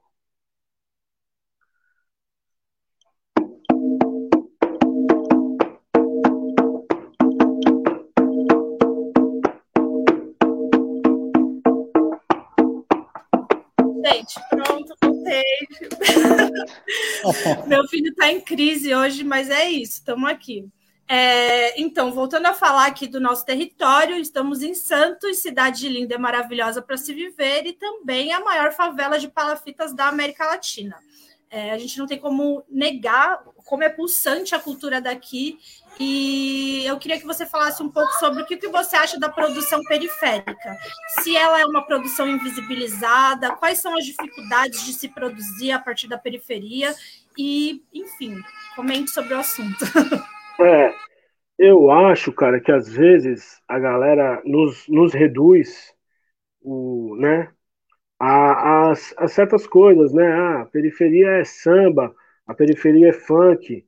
Lógico, em sua grande maioria, a cultura massificada é, mas ela tem muita coisa, né? A gente tem a capoeira, a gente tem rock também, né? Tem muita coisa. Eu acho que no, dentro daqui é, acontecem muitas coisas, um reconhece o outro, é muito vivo isso. Mas realmente, quando tu vai tentar sair daqui, e ainda mais quando tu vai tentar com uma ideia diferente, uma coisa que não é pré-estabelecida, é, é difícil, né? É difícil. Mas eu tento ver por outro ângulo, né? É, porque também a gente, às vezes, ficar né, enaltecendo a, as armas do inimigo, né? A gente tem que enaltecer o que é bonito na gente, né? E é isso, tocar para os nossos, fazer para os nossos, né? E aí os nossos, porque aqui no gueto, gueto é gueto em qualquer lugar, e o gueto é onde a cidade dorme. Quem faz a cidade funcionar está no gueto. Trabalha lá nos grandes centros, mas mora aqui, dorme aqui. No fim de semana tá aqui. No fim de semana essas pessoas não vão até lá o, o shopping do Gonzaga.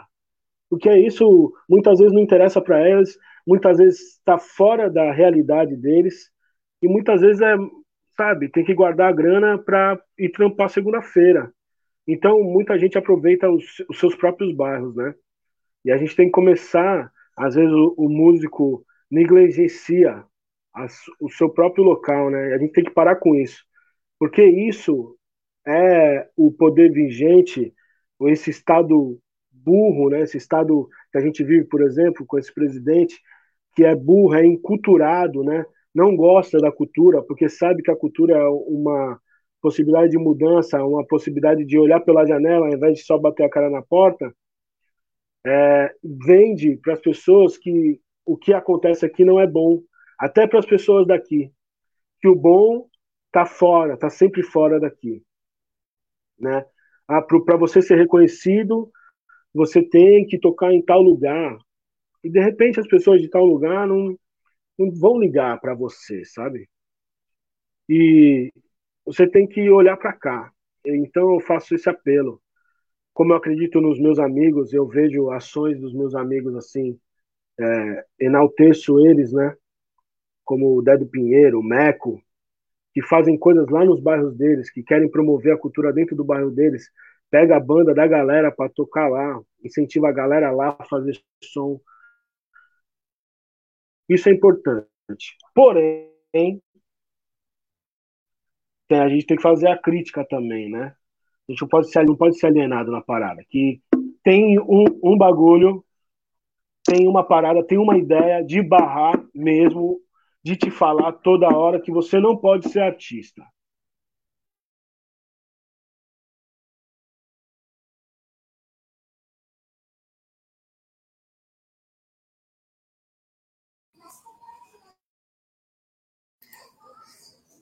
Acho que deu ruim a internet, né? Será que ele volta? Tá aqui, tô aqui. Aí. Então, a gente, é porque, ó, tu viu? É até um, né, uma sabotagem aí, né? Tá travando Não de vocês, né? Mas, sei lá. Alienígena. Aí, tipo, o, o bagulho é esse. A gente não pode achar que a gente não é artista, velho. A gente merece esse status também. Esse status não são só pros caras que moram lá do outro lado do morro. É pra gente também. A gente tem que se chamar de artista, a gente tem que agir como artista, tá ligado? E não artista como eles, que são arrogantes, né? Exclu excludentes. Tem que ser artista que inclui, fazer coisa com seus parceiros, fazer com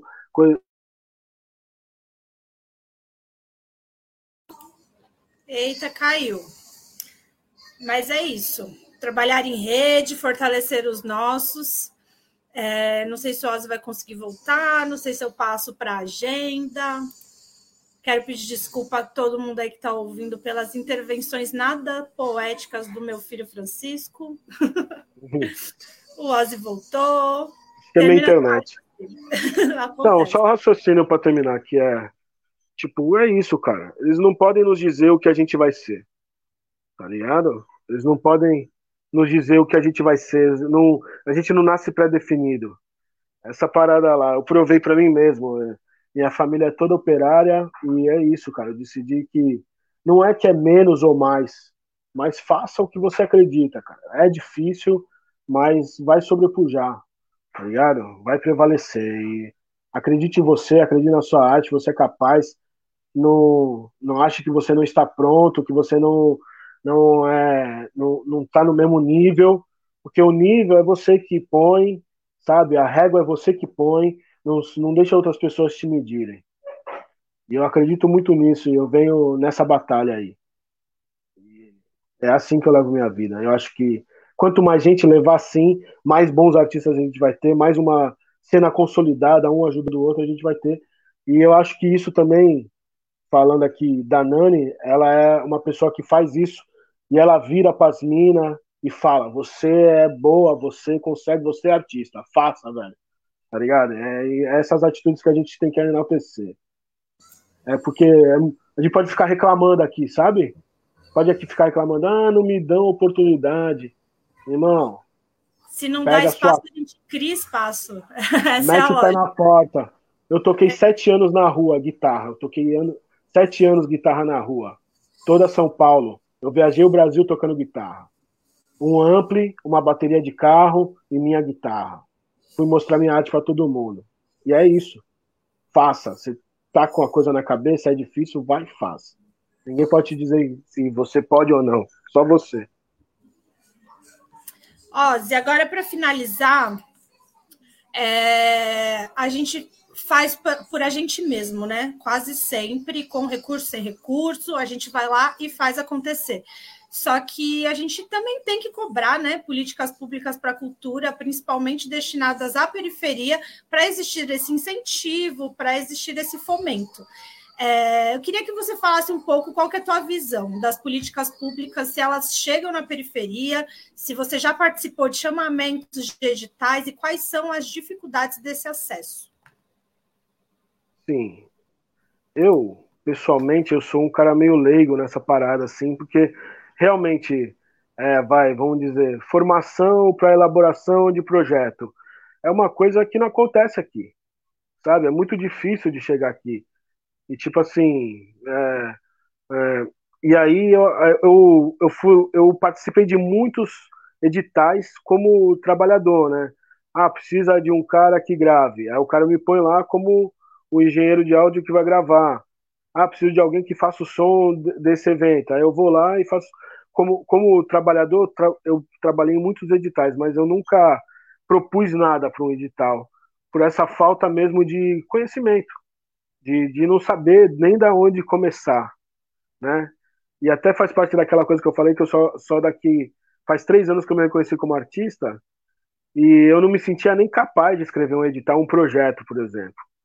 E, tipo, nesses tempos assim, esse convívio com essa galera do 302, sabe? tipo, essa pandemia, o convívio com o Jota, né? esses novos amigos, eles me falar, não, pô, você é capaz, você faz, pô, você tem ideias interessantes, mete bronca, tenta fazer. Aí eu tentei um, dois, assim, não deu certo daquele desânimo, né? Mas eu tô, esse ano eu pus na minha cabeça que é uma coisa que eu vou cair de cabeça. Mas realmente, aqui no. Porque, cara, eu vou te falar assim, a educação aqui, a, educa, a educação básica é bem ruim. Tem gente que não consegue interpretar texto. Às vezes não sabe nem expressar direito, assim, escrevendo, sabe? Porque tem uma educação muito deteriorada. Imagina essa pessoa concorrendo com uma pessoa que tem uma formação universitária, né? Pô, é difícil pra caralho, né, velho? Pô, tu, tu vai, o cara lá que avalia o projeto não é nem com ele, né? É uma coisa até anterior. Tipo assim, não, nem, não é todo mundo que parte do mesmo princípio, do, do mesmo lugar, sabe?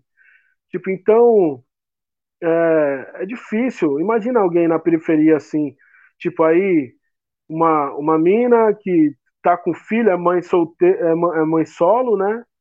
Tal, e tem um filho, aí quer fazer arte e aí tem que escrever um edital ainda e ainda tem pouca instrução. Caralho, velho, não dá, ainda tem que trampar, tem que arrumar um outro trampo para estar tá fazendo o bagulho. Meu, e na pandemia né? tem que cuidar da criança o dia inteiro, porque a gente está sem ah. escola, está todo mundo isolado em casa, né? Como que se incentiva esses artistas e como que torna né, essas políticas públicas acessíveis porque eu também, isso que você falou é uma tecla que eu sempre bato. É, será que é justo essa forma de, esse critério, né? Porque quem tem uma redação acadêmica, quem tem mais instrução e informação, já está muito à frente, porque a escrita conta muito, né? Não, e outra coisa, o, e tem aquela ideia que a periferia, para fazer algo na periferia, tem que ser algo. É, não falando mal da solidariedade, acho que todo mundo tem que ser solidário, mas tem que ser algo tipo com contrapartida de, por exemplo, de cesta básica, sabe? Ou alguma coisa do tipo, assim. Eu esqueci a palavra. É, como que é? Eu esqueci a palavra, mas tem que ser algo nesse sentido, sabe? Tem que ser algo assistencialista. Essa é a palavra. Tem que ser. E não, cara. Às vezes o, o cara não, não tem esse cerne assistencialista dentro dele. Ele só é artista. Só, sabe? Tipo, E, e, e tem que ter essas coisas, sabe? Tipo, e aí também tem uma outra coisa, que é tipo, ah, vamos, vamos fazer o, o, a peça de teatro e a gente ganha esse edital e a contrapartida é fazer a peça na periferia. Ô, irmão, pelo amor de Deus, né, cara?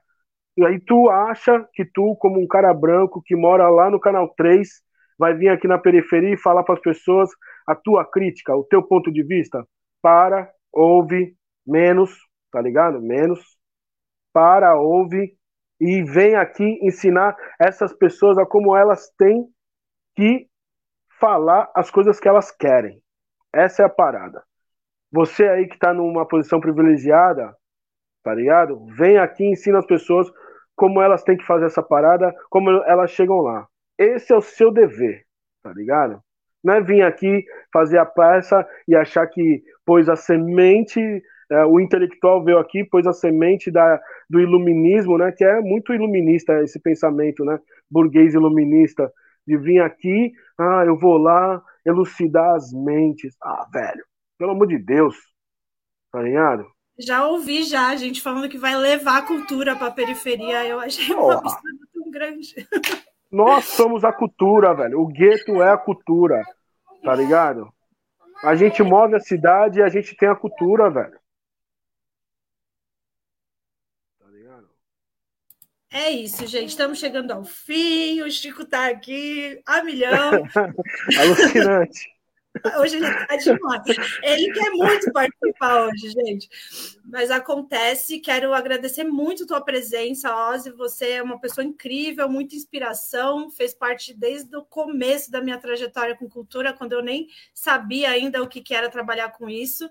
E queria agradecer todo o incentivo que você deu, não só a mim, mas a tanta gente e é isso. Obrigado por tudo que você é, tudo que você trouxe para a gente. e faz aí o marketing pessoal, tá? O seu pai, Jota. Adoro seu pai também, um grande DJ, maravilhoso. E agora, peraí, filho, eu estou terminando. Aí eu quero que você faça também o marketing, fala suas redes, onde a gente, onde a gente te acha, onde a gente acha seus trabalhos. Tá. Primeiro eu quero agradecer, né? Que você trouxe tanta pessoa interessante aqui, a Tainara na semana passada, que é uma pessoa né, que tem muito a adicionar aí, que faz um corre classe A com Denner. Quero agradecer esse convite aqui. E aí, a parada é, você quer me achar? Facebook, Marcose dos Santos, Marcose com Z I, Marcose dos Santos, é, Instagram, Marcose dos Santos, Coletivo Futuráfrica no Instagram, e essas são as redes. ET Aroma, também, minha banda. Se vocês quiserem conhecer um pouco do som que eu faço, autoral junto com o Tiagueira, é, ET Aroma, é, bandcamp.com barra ET Aroma. E é isso, cara. Facebook, Instagram, pois lá Marcose, me achou, vamos trocar ideia, vamos se ajudar, vamos se juntar, mas não aglomerar, hein? Vamos se juntar virtualmente aqui, pá, sem aglomerar, sem responsabilidade, Vamos se manter vivo, vamos resistir para quando for o momento a gente estar tá na rua. É nóis, Nani. Pô. O microfone tá fechado. Só tava agradecendo. Obrigado. É nóis. Valeu. E é isso. Agora vamos passar para a agenda. Muito obrigado. Valeu mesmo. Valeu, Chico! Olha valeu, valeu, valeu. Tá causando. Valeu, valeu.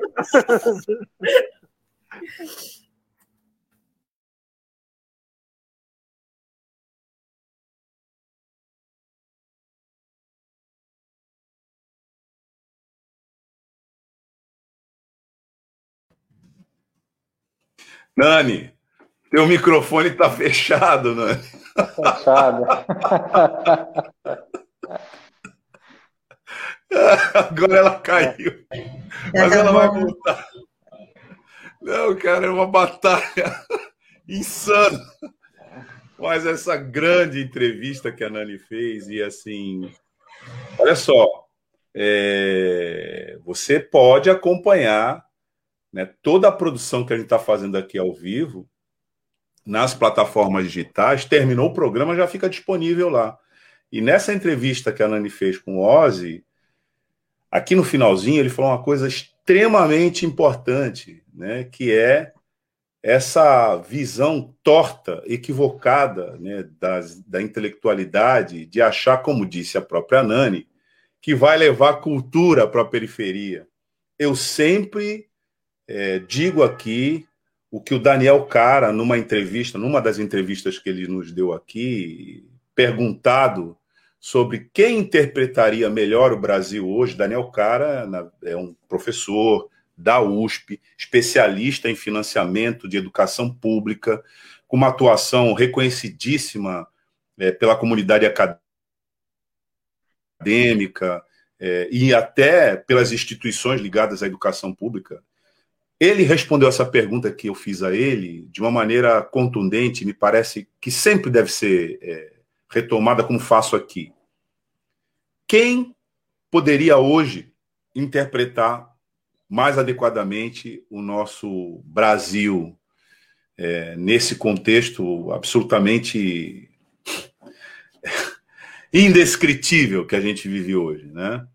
E ele não titubeou, ele, ele deu uma resposta é, na mosca, ele falou assim: o melhor pensamento a respeito da nossa sociedade está no gueto, está na periferia, está na quebrada. É lá que as pessoas conhecem o Brasil.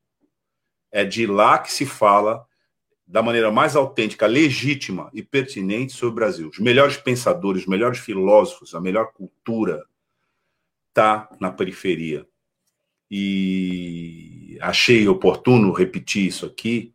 Né? Você encontra, como disse antes, aqui nas plataformas digitais, as nossas entrevistas, e essa entrevista com Daniel Cara, mas esse pensamento é, trazido por ele aqui é, re, é retomado de maneira muito espontânea e autêntica numa entrevista como essa do Ozzy, que diz: para com isso, para com isso, de você querer vir da onde você está lá, aqui não, na geografia da nossa cidade, né, lá no Gonzaga, ou lá na, na, na, na, é, na Vila Rica, e aí você, compadecido da periferia, você vem aqui trazer cultura, entre mil aspas, né? Para a periferia. Não, vem aqui aprender com a periferia, porque aqui é onde. E aí, retomando também a entrevista dele, é onde quem constrói muito desse país vive, descansa e produz a sua cultura. Porque não pode voltar lá, para o lugar onde ele é empregado, porque o acesso é proibitivo. Nani, eu estava aqui fazendo um comentário sobre a sua entrevista e como ela é. Tem que recortar, sabe? Essas entrevistas e ensinar nas escolas. É isso que tem que ser feito. Sempre certeiro. Levar, levar entrevistas como essa nas escolas. E aí fazer o sentido contrário, né? levar nas escolas é, dos grandes centros que não têm dificuldade para entender né? quanto, é, quanto é rico o Brasil, quanto é vivo o Brasil, quanto é digno o Brasil e quanto esse Brasil é humano é, nos lugares onde a humanidade é sempre é, humilhada, negada, enfim, sabotada, né? como a gente viu aqui. Então eu estava aqui fazendo esse comentário porque é, em meio a toda a dificuldade pirotecnia que a gente está tentando aqui, você reemergiu. Vai, Nani, vamos lá.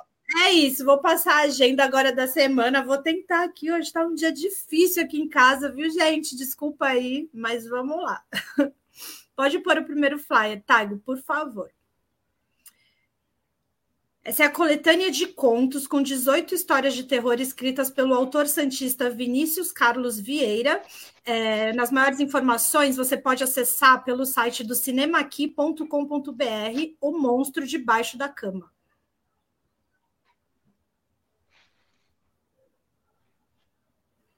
O Bailão do Santo. Está chegando mais uma live do Bailão do Santo com participação de nomes importantes do rock e do rap da Baixada Santista. Vai ter também muito tempero latino, salsa, ijexá, fandango, samba, forró, reggae e soul e a presença de DJ Cuco, Marco Velho Monge e Santrunhol. A live será no próximo domingo, dia 11 do 4, a partir das 16 horas, com transmissão pela página do Facebook e pelo canal do YouTube do Movimento Santo de Casa. Esse é uma, está com as inscrições abertas, o curso de Linguagem e Cultura Guarani, inscrições até o dia 16 do 4, o início das aulas é dia 28 do 4, tá? O conteúdo são temas ancestrais e sabedorias Guarani, tais como alimentação, educação, saúde, cosmovisão, instrumentos sagrados e as cerimônias indígenas. As vagas são limitadas e a pré-inscrição pode ser feita pelo link do formulário que a gente vai colocar depois aqui para vocês, que eu não me preparei, desculpa. E o resultado da aprovação sai no dia 19 do 4, tá bom? Mas é só procurar nas redes sociais que vocês acham.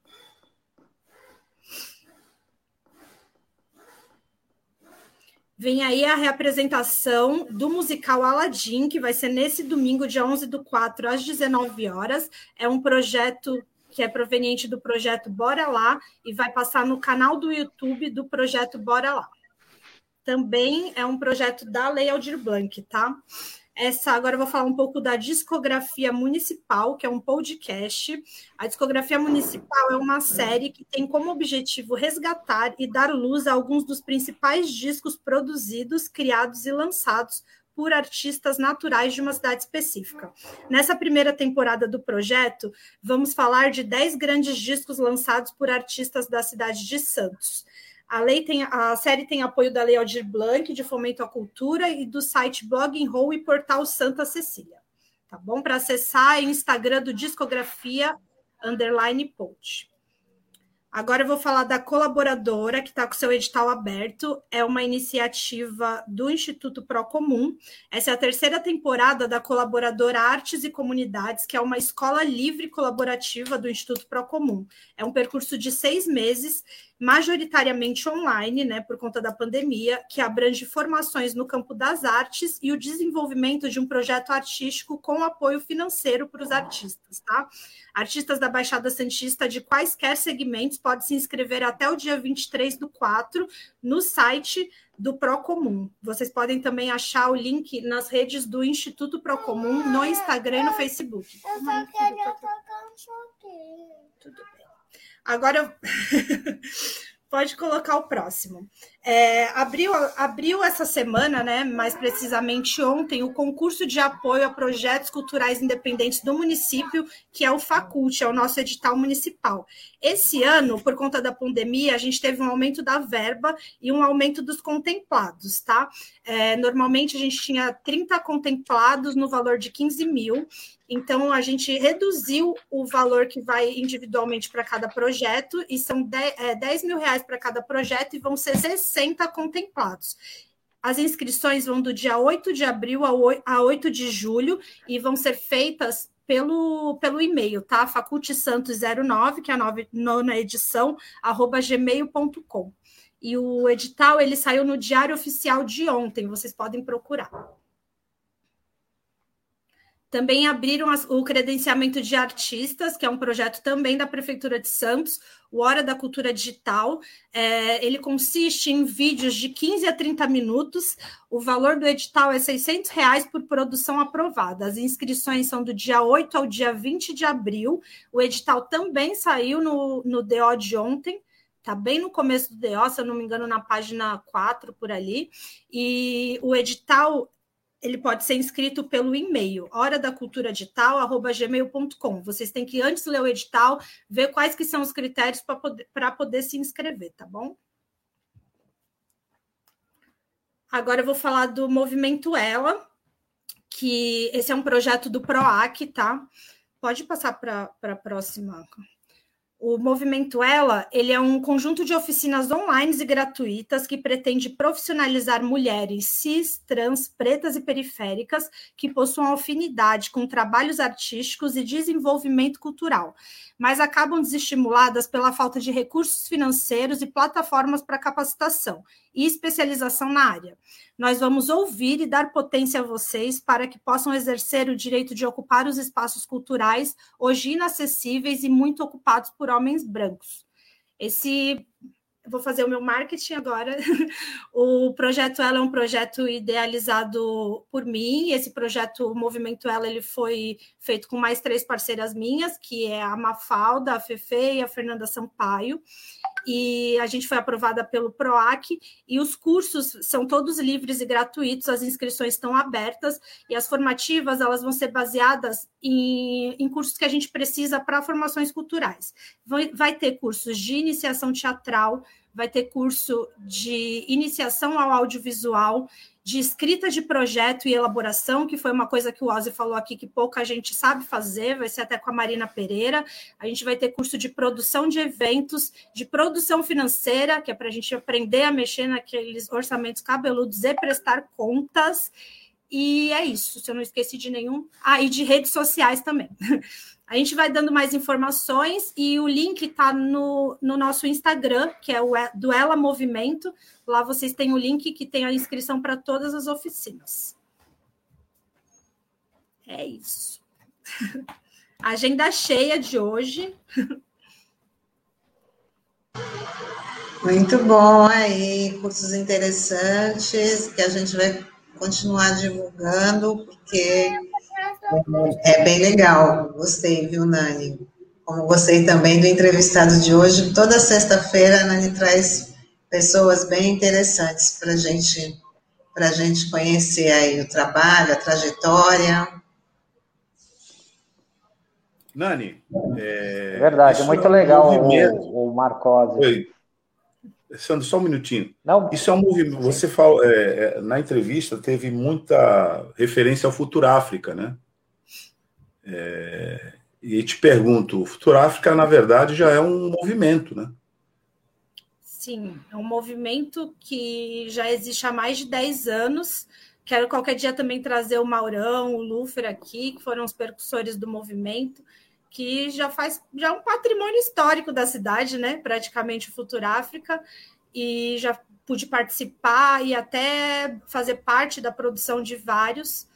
Quem quiser entender melhor o coletivo Futura África, eles estão sempre mudando de fases e de produções, mas é um movimento bem consistente aqui da cidade.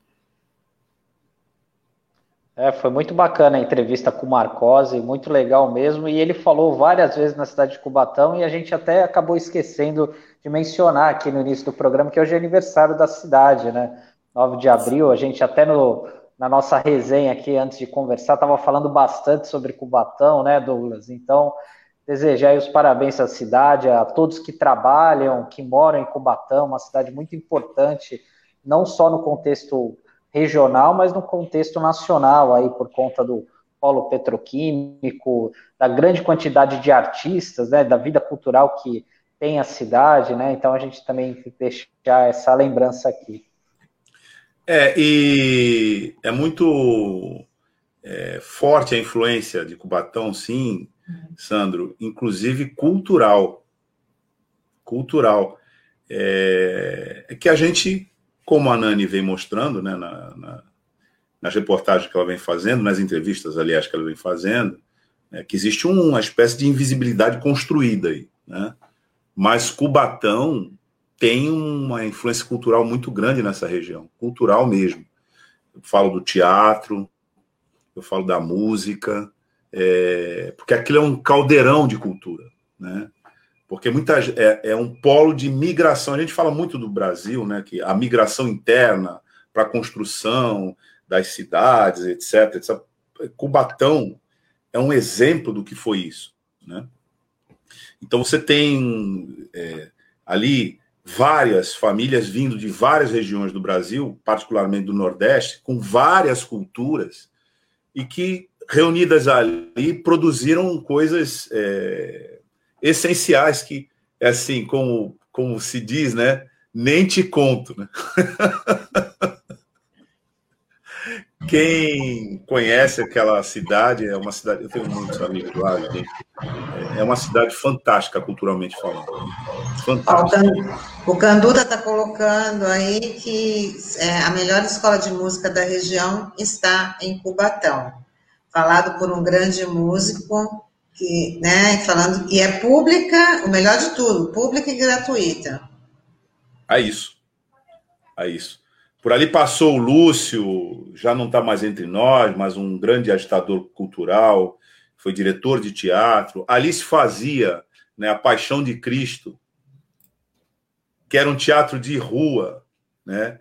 extremamente popular, né, que reproduzia, que com artistas locais é, que em torno do, do, do, movimento de teatro da cidade acabavam é, numa espécie de sinergia fazendo essa participação. Ali foi importante o movimento de cultura popular, na época em que os sindicatos tinham uma atuação muito forte na, no polo industrial de Cubatão, que está sendo desmontado, mas todos eles tinham departamentos culturais, e o metalúrgico era um que se destacava com o movimento de cultura popular, com muita gente. É, enfim, aquela cidade que está aniversariando hoje, ela tem uma influência cultural que a gente não sabe, mas muito grande na, na nossa região.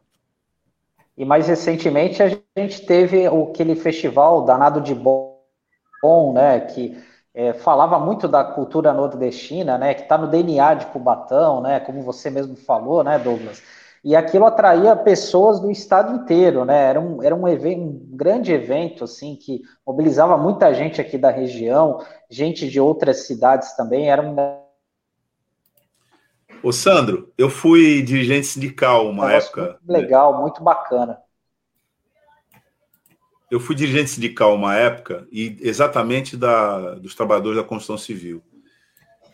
E eu, na época que eu estudava jornalismo, né, é, na época da faculdade de comunicação, e eu ficava fascinado com a, a cultura, né, a maneira como é, a cultura nordestina se apropria da língua portuguesa, traduz a língua e cria expressões que você que elas são muito inteligentes. Eu, eu cheguei a ensaiar, inclusive no, no, no, sindicato, fazer um glossário, né?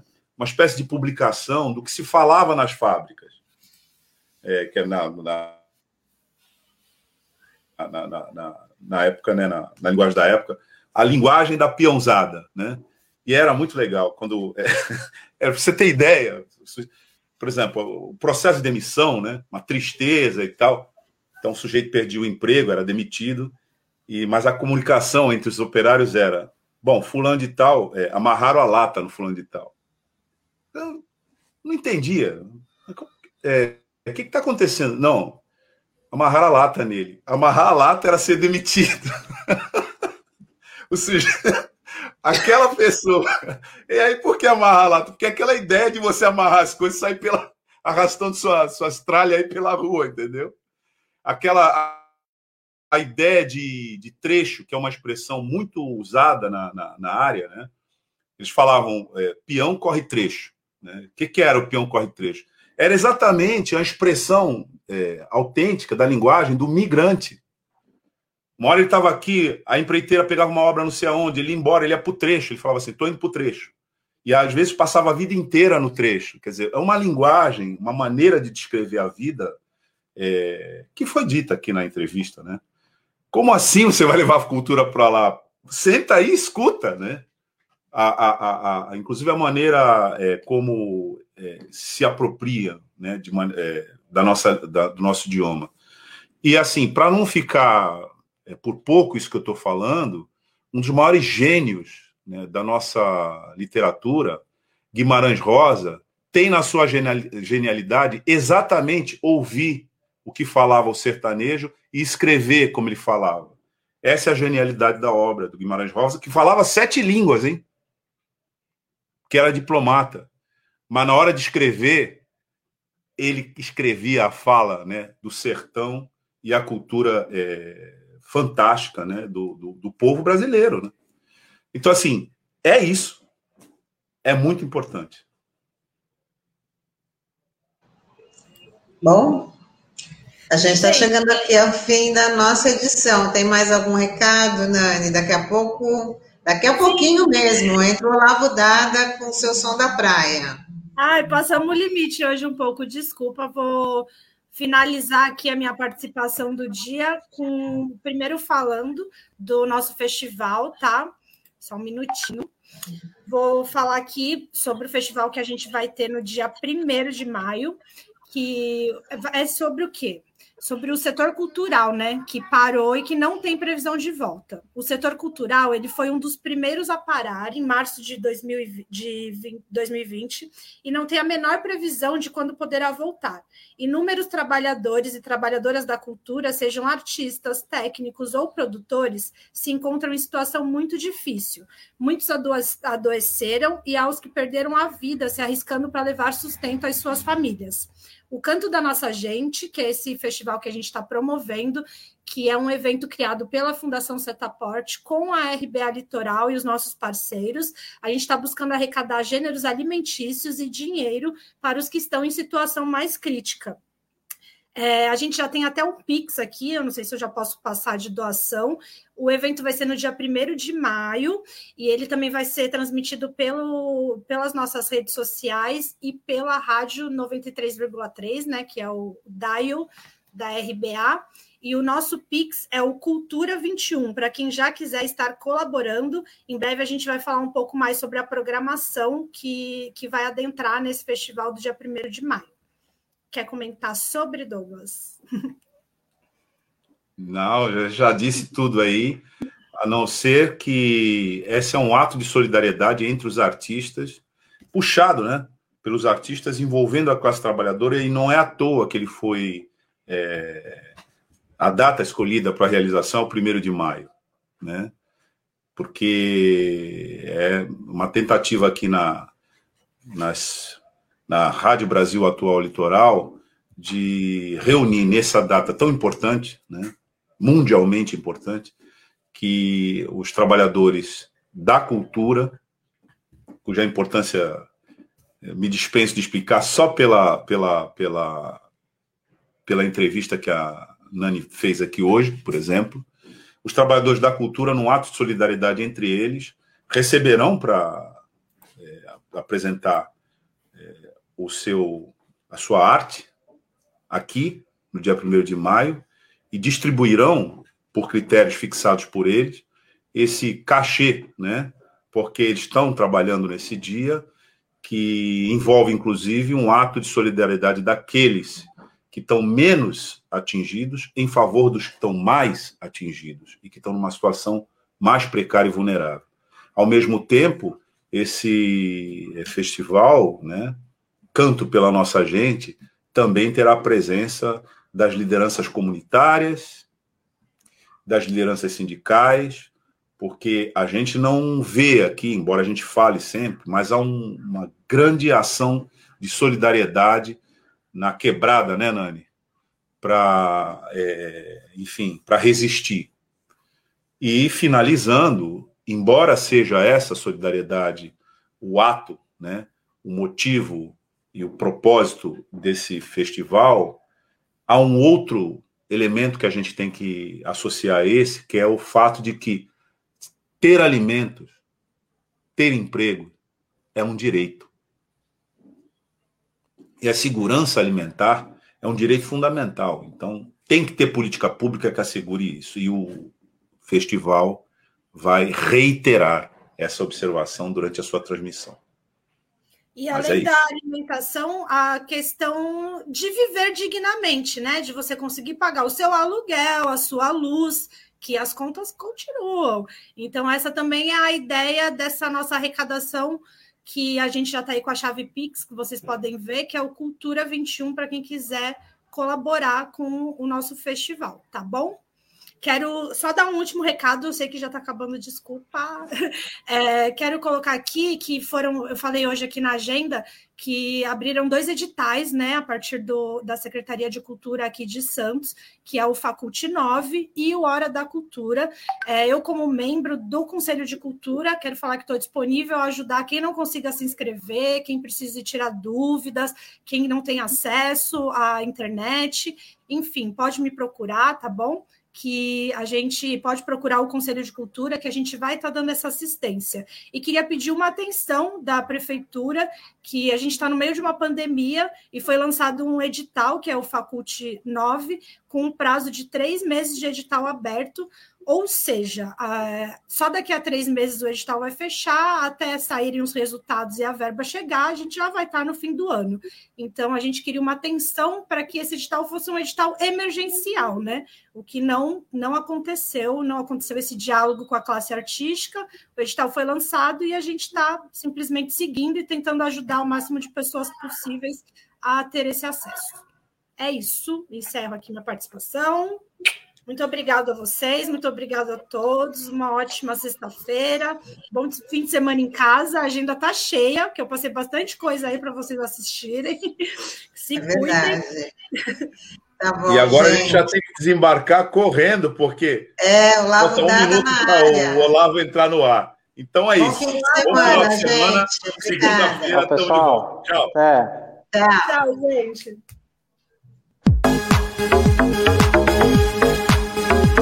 Rádio Brasil Atual Litoral é uma realização da Fundação Setaporte, apoio cultural do Sindicato Setaporte.